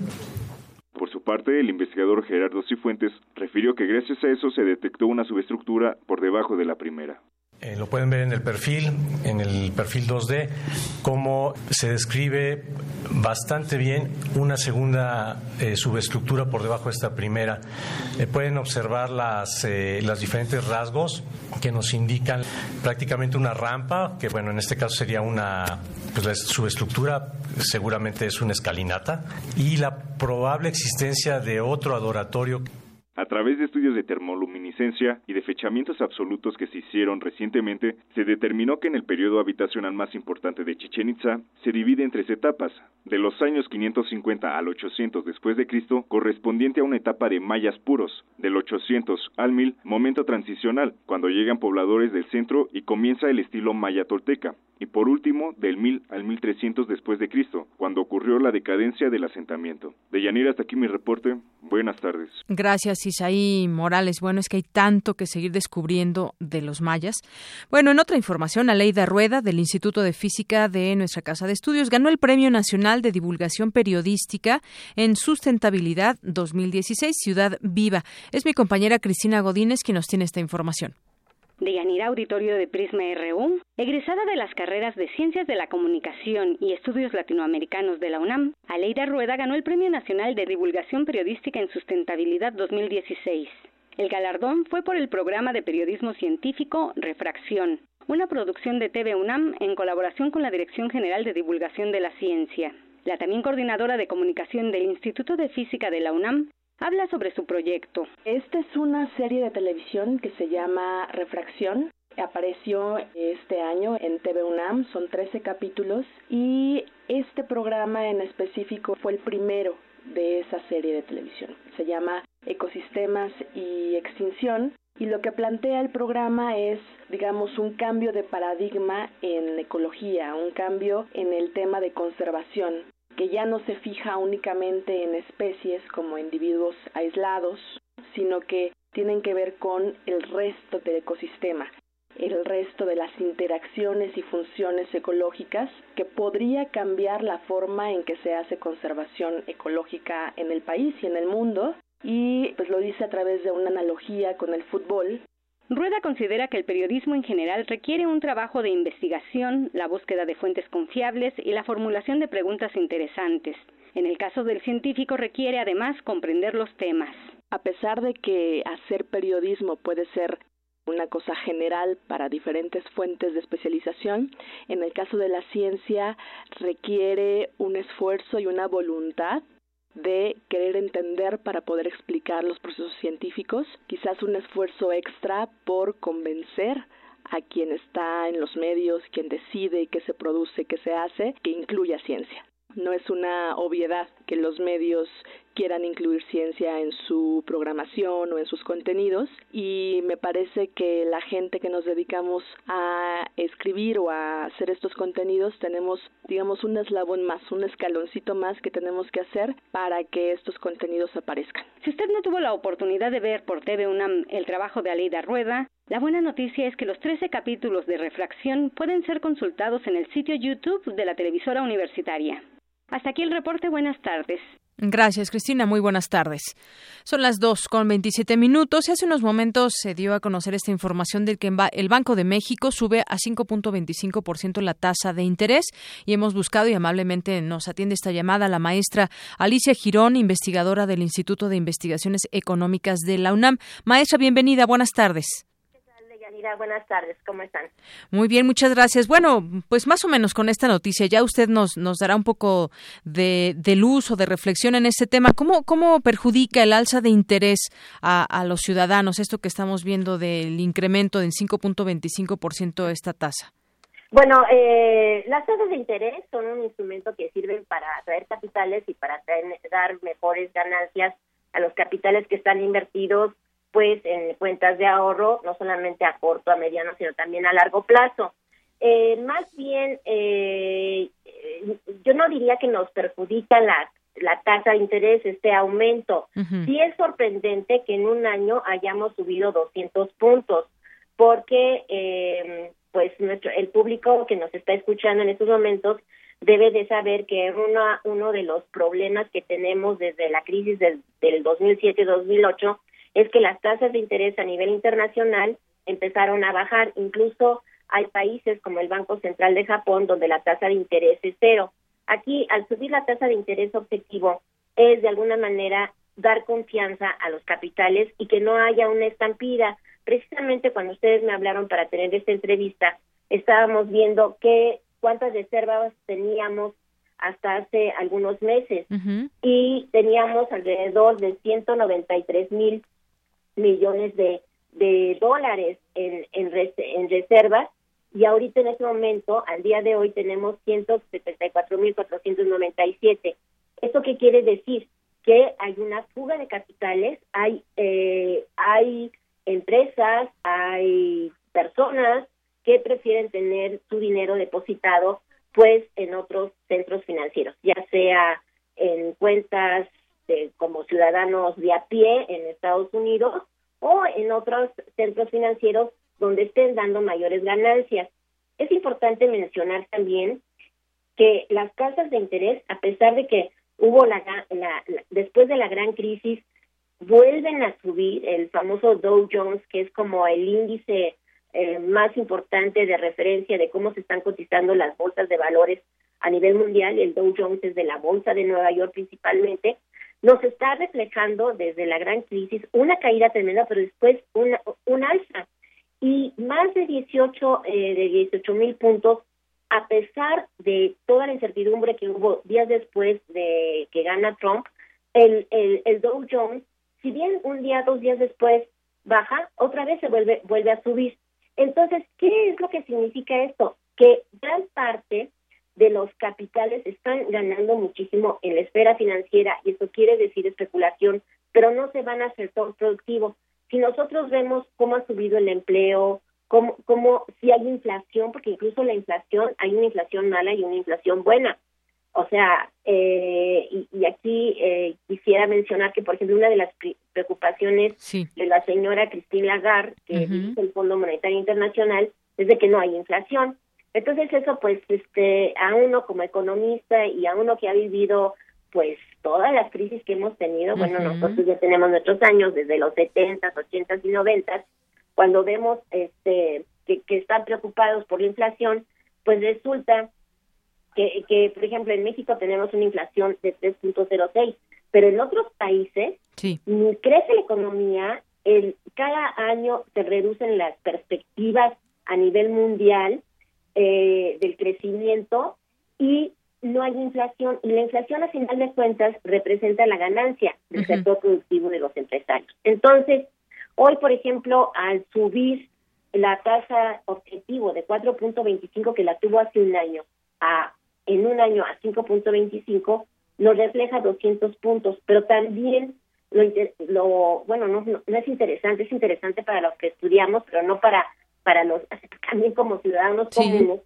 pues una devaluación. O sea, si veíamos, por ejemplo, la gráfica de, cómo ha estado el peso todavía en 2007, 2008, cómo va saltando de 10 a 13, a 15, y 16, se regresa a 13 y, y ahora pasamos en, en menos de un año a, todavía recuerdo hace un año en agosto cuando pasa todo el todo lo que provocó la devaluación del yuan, los deslizamientos de la moneda china frente al dólar, cómo se desploma el peso y, se llega a decir de que vamos a terminar a 20.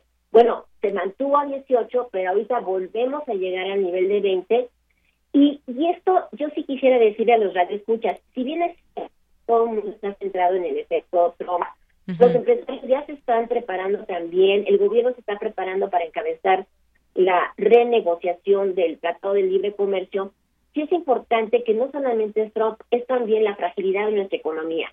Y aquí es muy importante tomar en cuenta, y eso también va para los presupuestos, para el presupuesto que se acaba de aprobar la semana pasada y por supuesto para los presupuestos de las universidades públicas, es que el precio del petróleo se nos cayó.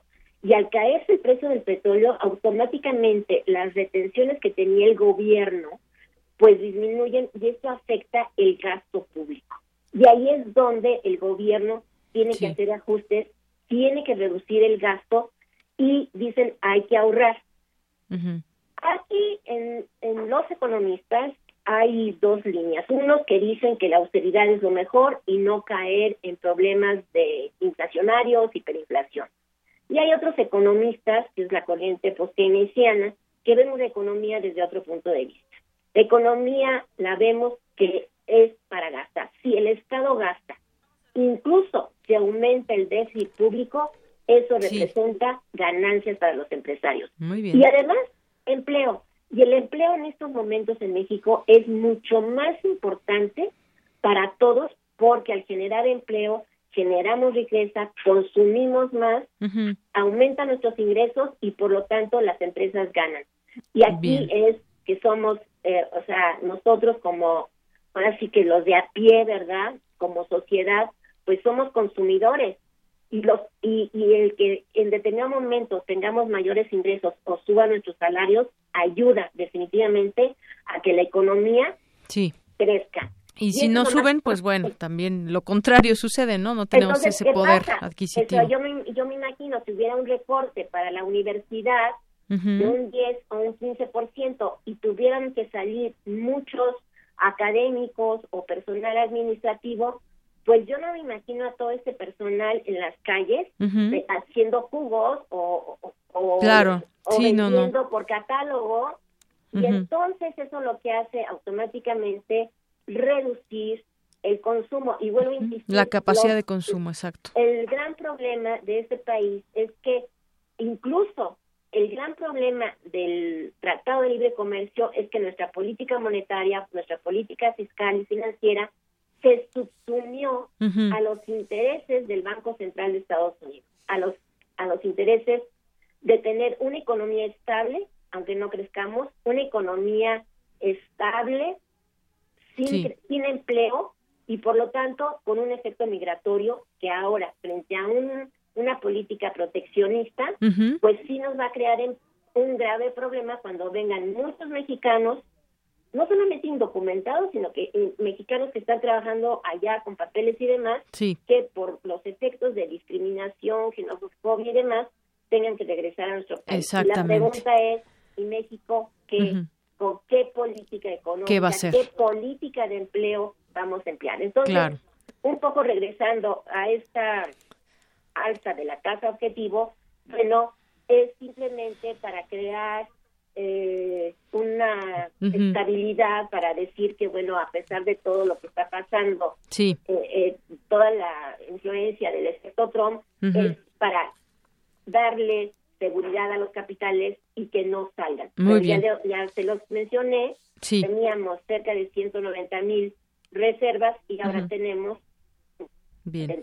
Sí, parte, justamente parte de lo que dice el Banco Central es pues para contrarrestar las presiones inflacionarias, mantener las expectativas de, de inflación y todo este efecto también eh, Trump que podemos llamarle después de, ese triunfo y lo que vendrá para México y también cómo se prepara para ese terreno. Pues, maestra, me ha dado mucho gusto que nos platique, que nos dé esta perspectiva interesante, ese punto de vista y análisis de lo que significa este aumento que se acaba de anunciar por parte del Banco de México, que subió la tasa de interés al 5.25%. Muchas gracias. Gracias, Deyanira. Un saludo a todos los radioescuchas de Radio hasta luego. Buenas tardes. La maestra Alicia Girón, investigadora del Instituto de Investigaciones Económicas de la UNAM. Y nos vamos con nuestra siguiente sección. Hoy jueves toca Arriba los de abajo con mi compañera Cindy Pérez y Dulce García. Adelante. Mujer de la calle.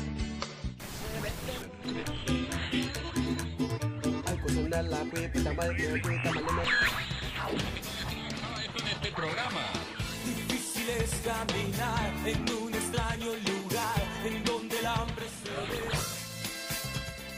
Arriba los de abajo. Y así pues esta ciudad.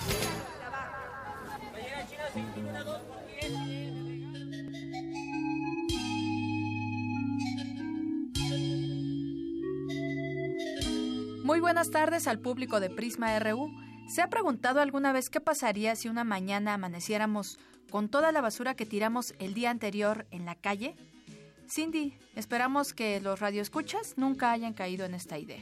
No lo creo, Dulce, pero por fortuna, esa pesadilla nunca se nos ha hecho realidad porque existen personas que desde las 5 de la mañana le limpian literalmente el chiquero a los cochinos. Y precisamente esa es nuestra palabra de la semana, cochino. Así es, Cindy. Bueno, les voy a leer. Dulce. Que de acuerdo con... ¿Perdón? No se dice leer, se dice leer. Es, ah, bueno, les voy a leer que de acuerdo con la Real Academia Española, además del animalito que todos conocemos, un cochino es una persona muy sucia y desasiada. Y según la Academia Mexicana de la Lengua, se usa también en el ámbito político para aconsejar que no se haga caso de protestas, como el siguiente dicho, aunque chille el cochino, no le sueltes el mecate. Y bueno, para platicarnos mejor qué tan cochinos somos, les presentamos a continuación el testimonio de Aldo, del Servicio de Limpia de la Ciudad de México.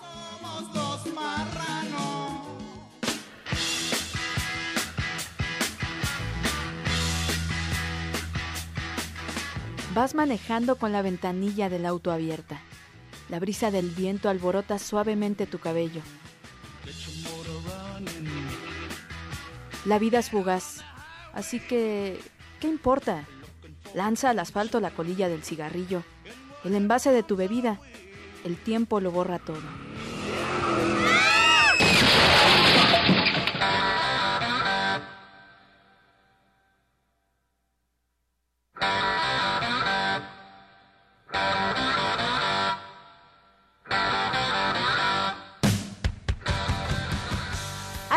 Que recoger tu cochina basura y esquivar los autos de otros como tú. Luego hay veces que nos avientan los carros y todo eso, y más que nada, pues porque andamos temprano, a las 5 de la mañana ya, ya empezamos el día y salimos hasta las 2 de la tarde, entonces sí es algo complicado. Hay personas que si no, no nos respetan y la inseguridad sí está algo complicada para nosotros también, pero pues es el peligro que corre uno más que nada en este trabajo. A sus 30 años recuerda que era muy bueno para la escuela, pero su situación económica lo obligó a chambear, de lo que fuera, sí fue algo inteligente, pero pues la situación en la que vivíamos fue, y sobre todo la, la situación que tenían mis padres, que no tenían tiempo, dinero y todo eso, me llevó a esto, al trabajo, más que nada, dejar mis estudios por el trabajo este. ¿Y te habías imaginado que un trabajador de limpia te dijera que te falta cultura? No lo vas a creer, pero tiene toda la razón. Hace falta mucha cultura hacia la gente para que pueda, este, pues sí, ¿no?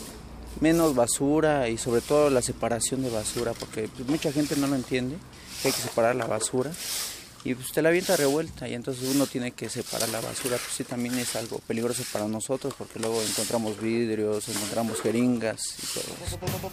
Su trabajo parece simple, pero es bastante difícil. No cualquiera lo puede hacer. Y también tiene que lidiar con la burocracia. Son algo complicado que a uno le den contrato. O sea, uno empieza de voluntario y ya después ya empieza el contrato ya. Si ya lo ven a uno que ya duró bastante tiempo con, de voluntario, ya empieza el contrato, ya la, delegación le da el contrato.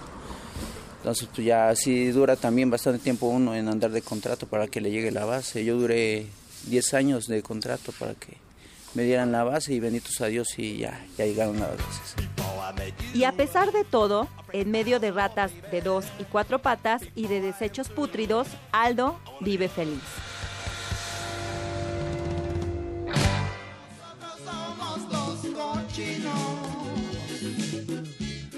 Y para darnos cuenta de qué tan importante es el trabajo que realiza Aldo, les comento que en la Ciudad de México se generan 22 mil toneladas diarias de basura, de las que solo se recicla el 20%. Además, debe usted saber que cada camión eh, recolecta unas 4 toneladas de basura como máximo, y si quisiera poner 22 mil toneladas, alcanzaría para hacer una fila de camiones desde la entrada de Indios Verdes hasta la salida a Cuernavaca por toda la avenida Insurgentes. A continuación, les presentamos el análisis del doctor Héctor Castillo Bertier del Instituto de Investigaciones Sociales de la UNAM.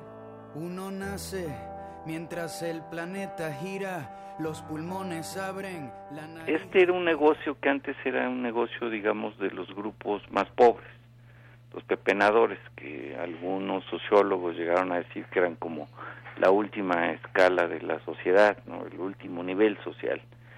La verdad es que esta pobreza ligada a, los, a, la subsistencia a través de la basura, pues así se mantuvo durante mucho tiempo. Y cuando se consolidó el PRI, digamos, como un partido eh, hegemónico en el país, pues corporativizó la basura, entonces pues sus líderes eh, han sido diputados, asambleístas. Los párpados suben y los ojos tiran fotos y salimos de la cuna para dormir. Los ricos están empezando a, a interesarse por la basura y en hacer propuestas que generen energía eléctrica y toda una serie de, de, cuestiones. Entonces yo diría que en la basura uno de los graves problemas que tenemos es un mundo de relaciones informales muy, muy, muy complejo eh, lleno de mucha pobreza, lleno de mucha miseria, con clientes, con clientes clientelares, con diputados que los manejan, que los usan.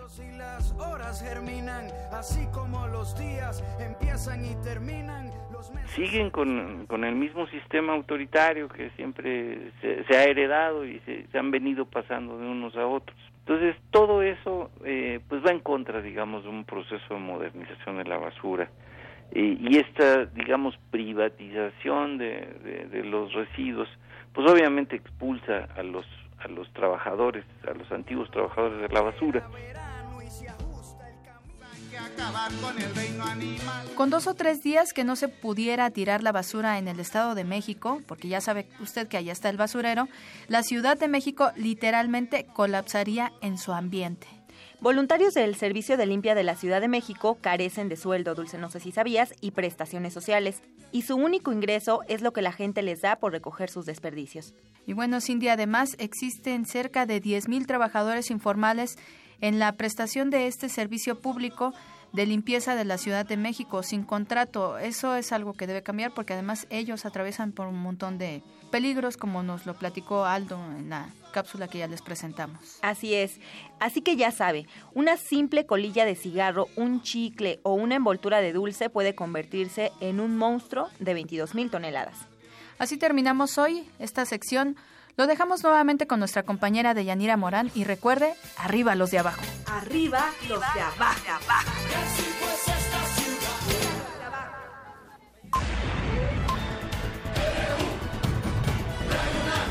Prisma RU. Con Deyanira Morán.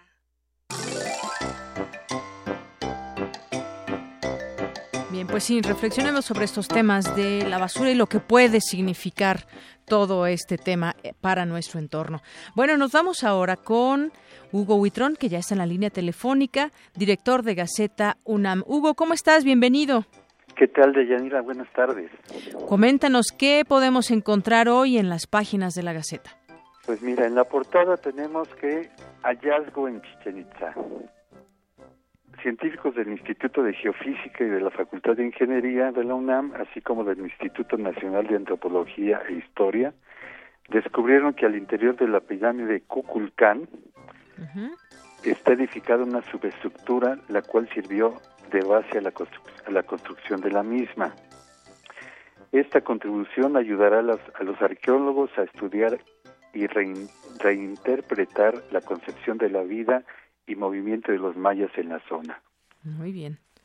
Es una portada muy bonita. Muy sí, agradable. y muy explicativa de, de, lo que se ha hallado en este sitio, Hugo. Así es, con una pequeña infografía. Así es. ¿Qué más? En otra nota tenemos que eh, para contribuir a detectar y valorar las alteraciones en pisadas de niños con sobrepeso en edad escolar a partir de los seis años, investigadores del Centro de Ciencias Aplicadas y Desarrollo Tecnológico desarrollaron sensores de presión de bajo costo. Nos cuentan que son múltiples los problemas derivados de la obesidad infantil. Además de los metabólicos, están los de postura que pueden iniciar con malestares en los ángulos de las rodillas o pie plano. Así es. Y bueno, un tema que también tiene que ver con pues con la educación y con, con los padres de familia, ¿no? Porque al final de cuentas son niños muy pequeños que eh, pues están alejados de lo que debe ser su alimentación. Pero bueno, ¿qué más cuentan? Educación, cultura. exacto.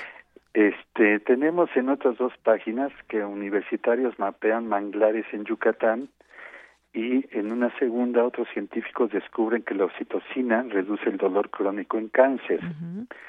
Sobre la primera es un grupo de la Facultad de Ciencias en CISAL que fotografían, mapean y estudian apoyados en un dron para tener imágenes a detalle de esos hábitats y así ayudar a su conservación. En la segunda son científicos del Instituto de Neurobiología que hallaron que la oxitocina, hormona relacionada con el parto, lactancia, afectividad y fidelidad, actúa como un, como un potencial analgésico para reducir el dolor crónico en pacientes con cáncer. Ello contribuirá a dar una, una mejor calidad de vida a las personas con este padecimiento. Muy bien. Además, en la sección de comunidad tenemos que cinco alumnos de ingeniería recibirán capacitación espacial en Australia. Fueron seleccionados por la International Space University y la University of South Australia para realizar una estancia de educación espacial en la ciudad de Adelaide. Y en cultura recordamos la exposición de Naranjo que se presentó en algunos recintos de esta casa de estudios con motivo de su, fallecimiento. Naranjo donó a la UNAM más de 10.000 dibujos que conforman su fondo. Su fondo es una este, una serie de caricaturas, de dibujos, pues como tú sabes, Naranjo fue... Rogelio Naranjo. Sí, así es, fue un maestro de la caricatura política. Así es, es una escuela dentro de la caricatura mexicana y bueno, por ahí entrevistábamos, entrevistó Prisma RU eh, a estos micrófonos, dijo Elguera que pues la UNAM tenía mucho que ver también con en, en, la vida de Rogelio Naranjo y creo que pues nos los confirmas también en esta en esta información, un aliado de la UNAM, dice la Gaceta. Así es. Y para terminar, nada más te informamos que, eh, que pusimos ya en marcha UNAM Global. Es, una, es un clic de la información, es una comunicación para la era digital donde aparecen noticias, innovación y vida cotidiana de la universidad y del mundo. La pueden consultar en www.unamglobal.unam.mx. Muy bien, ahí estamos ya, la consultaremos, ya la hemos estado consultando y pues una, una ventana también, una ventana más de, de la UNAM para la comunidad universitaria y el mundo. Así es. Muy bien. Pues eso es lo que tenemos el día de hoy. Gracias, Hugo. Eh, este, buenas tardes y no se olviden que nos pueden seguir en gaceta.unam.mx y sean felices. Claro que sí. Muchas gracias, como siempre, Hugo Huitrón. Buenas tardes. Hasta luego, Deyanira. Buenas tardes. Hasta luego. Nos vamos a cultura. Arte y cultura. Esto es algo diferente para toda la gente que le gusta el arte del hip hop. Está totalmente hecho con el lenguaje totonacú y la traducción. Es el Chairo y el Rolas en las líricas.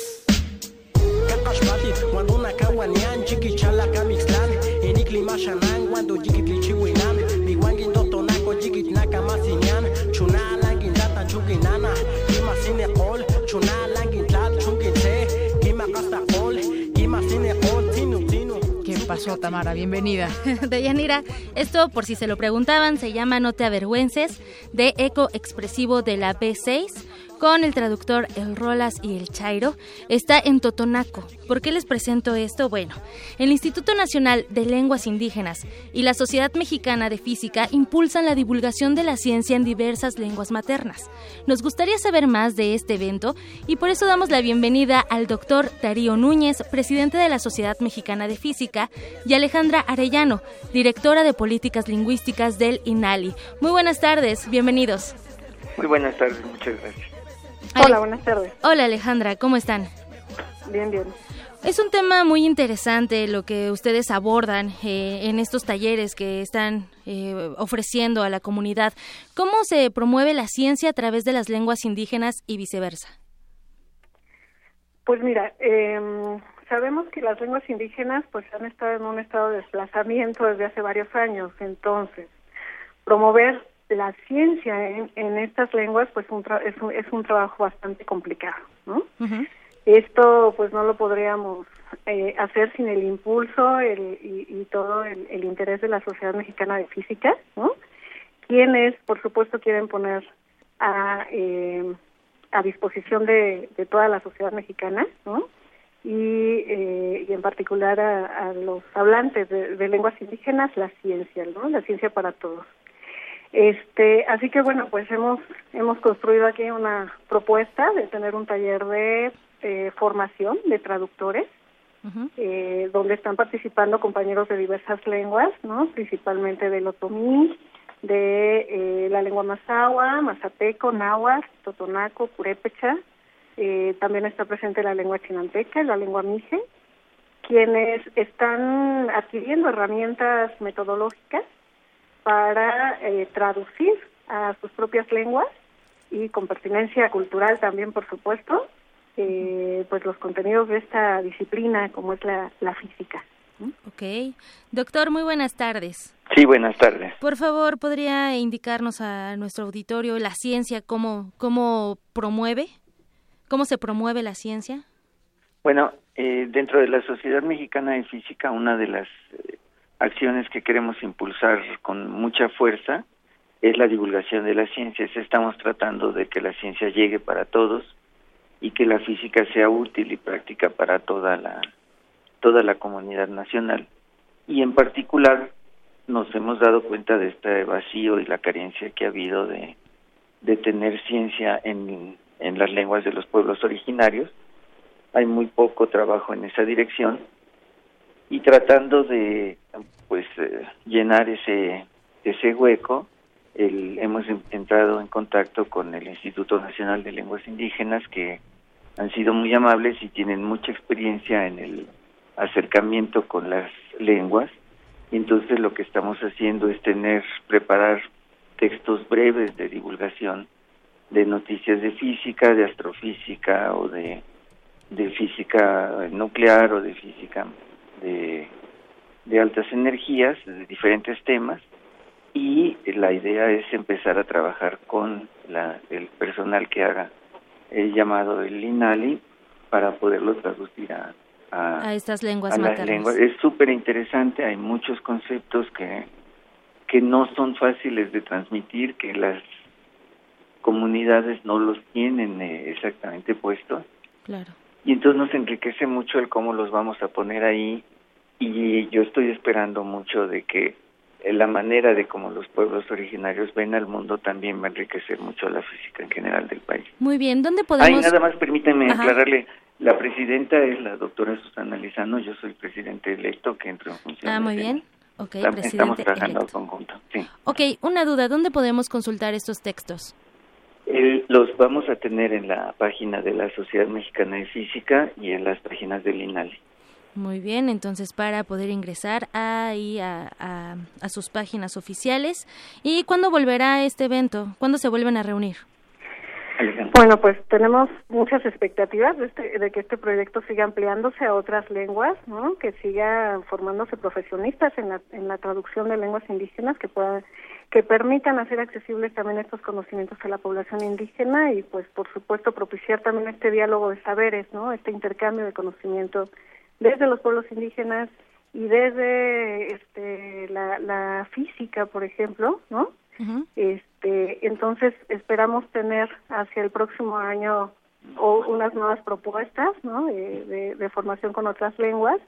Pero en principio, bueno, pues estos textos, como, como bien decía el doctor Darío, estarán disponibles eh, esperamos que tanto en texto como en audio, en las páginas de los institutos, ¿no? de, la Sociedad Mexicana de Física y del INALI. Claro. Y, este, y poder seguir generando textos eh, de divulgación de la ciencia en lenguas indígenas que, por supuesto, van a ser muy útiles a la población indígena, a la población en las universidades interculturales y en todas las instituciones de educación superior y pues que esperamos que también muchos colegas de la Universidad Nacional Autónoma de México claro. pues se sumen a estos a estos proyectos y a estas actividades. De hecho, en, el CELE se puede estudiar o aprender náhuatl. Así es, Muy bien, pues agradecemos eh, eh, su invitación y sobre todo los felicitamos por este esfuerzo de acercar la ciencia a toda la comunidad, la retroalimentación entre traductores e intérpretes. Doctor Núñez, eh, presidente electo de la Sociedad Mexicana de Física, muchas gracias. Y Alejandra Arellano, directora de Políticas Lingüísticas del INALI, muchísimas gracias. Muchas gracias. Al contrario, Tlaxcamati. Deyanira, les deseo una excelente tarde y nos escuchamos mañana. Hasta mañana, Tamara. Zarpazo RU.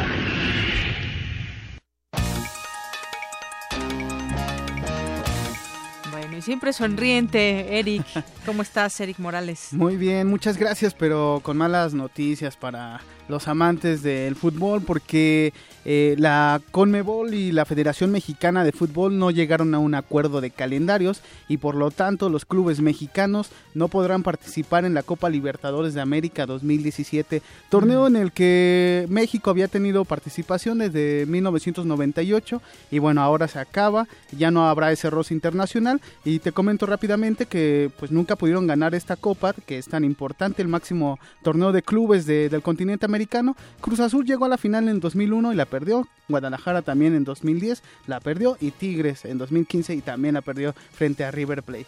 En otra información te comento que para los amantes de la NFL y de las redes sociales hoy es un día muy especial porque a través de Twitter podrá ser eh, seguido el partido entre las Panteras de Carolina y los Santos de Nueva Orleans que corresponde a la fecha número 11 de, este torneo de fútbol americano y pues una noticia también importante ya que esta jornada eh, número 11 terminará en la Ciudad de México entre con el partido entre los Raiders de Oakland y los Tejanos de Houston que se jugará el próximo lunes en la cancha del Estadio Azteca.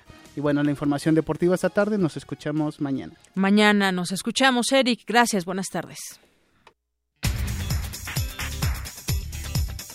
Y ya casi nos vamos, pero antes la información de última hora con Dulce García. Dulce, buenas tardes. Así es, Deyanira, buenas tardes a ti y al auditorio.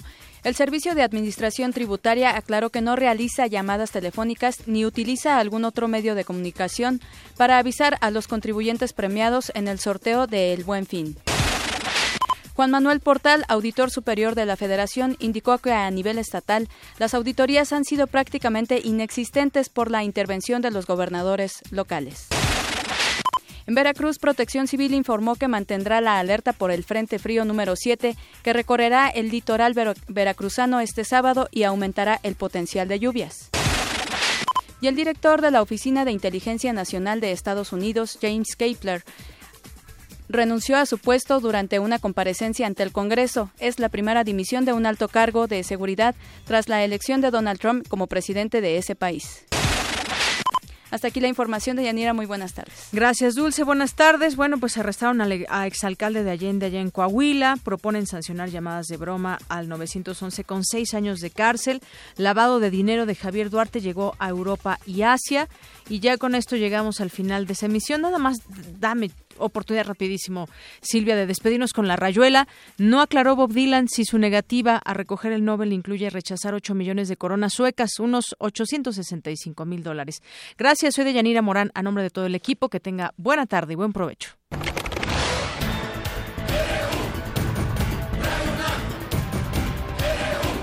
Prisma RU los perfiles del acontecer universitario de México y el mundo en una frecuencia. De lunes a viernes, de una a 3 de la tarde. Radio UNAM, clásicamente informativa.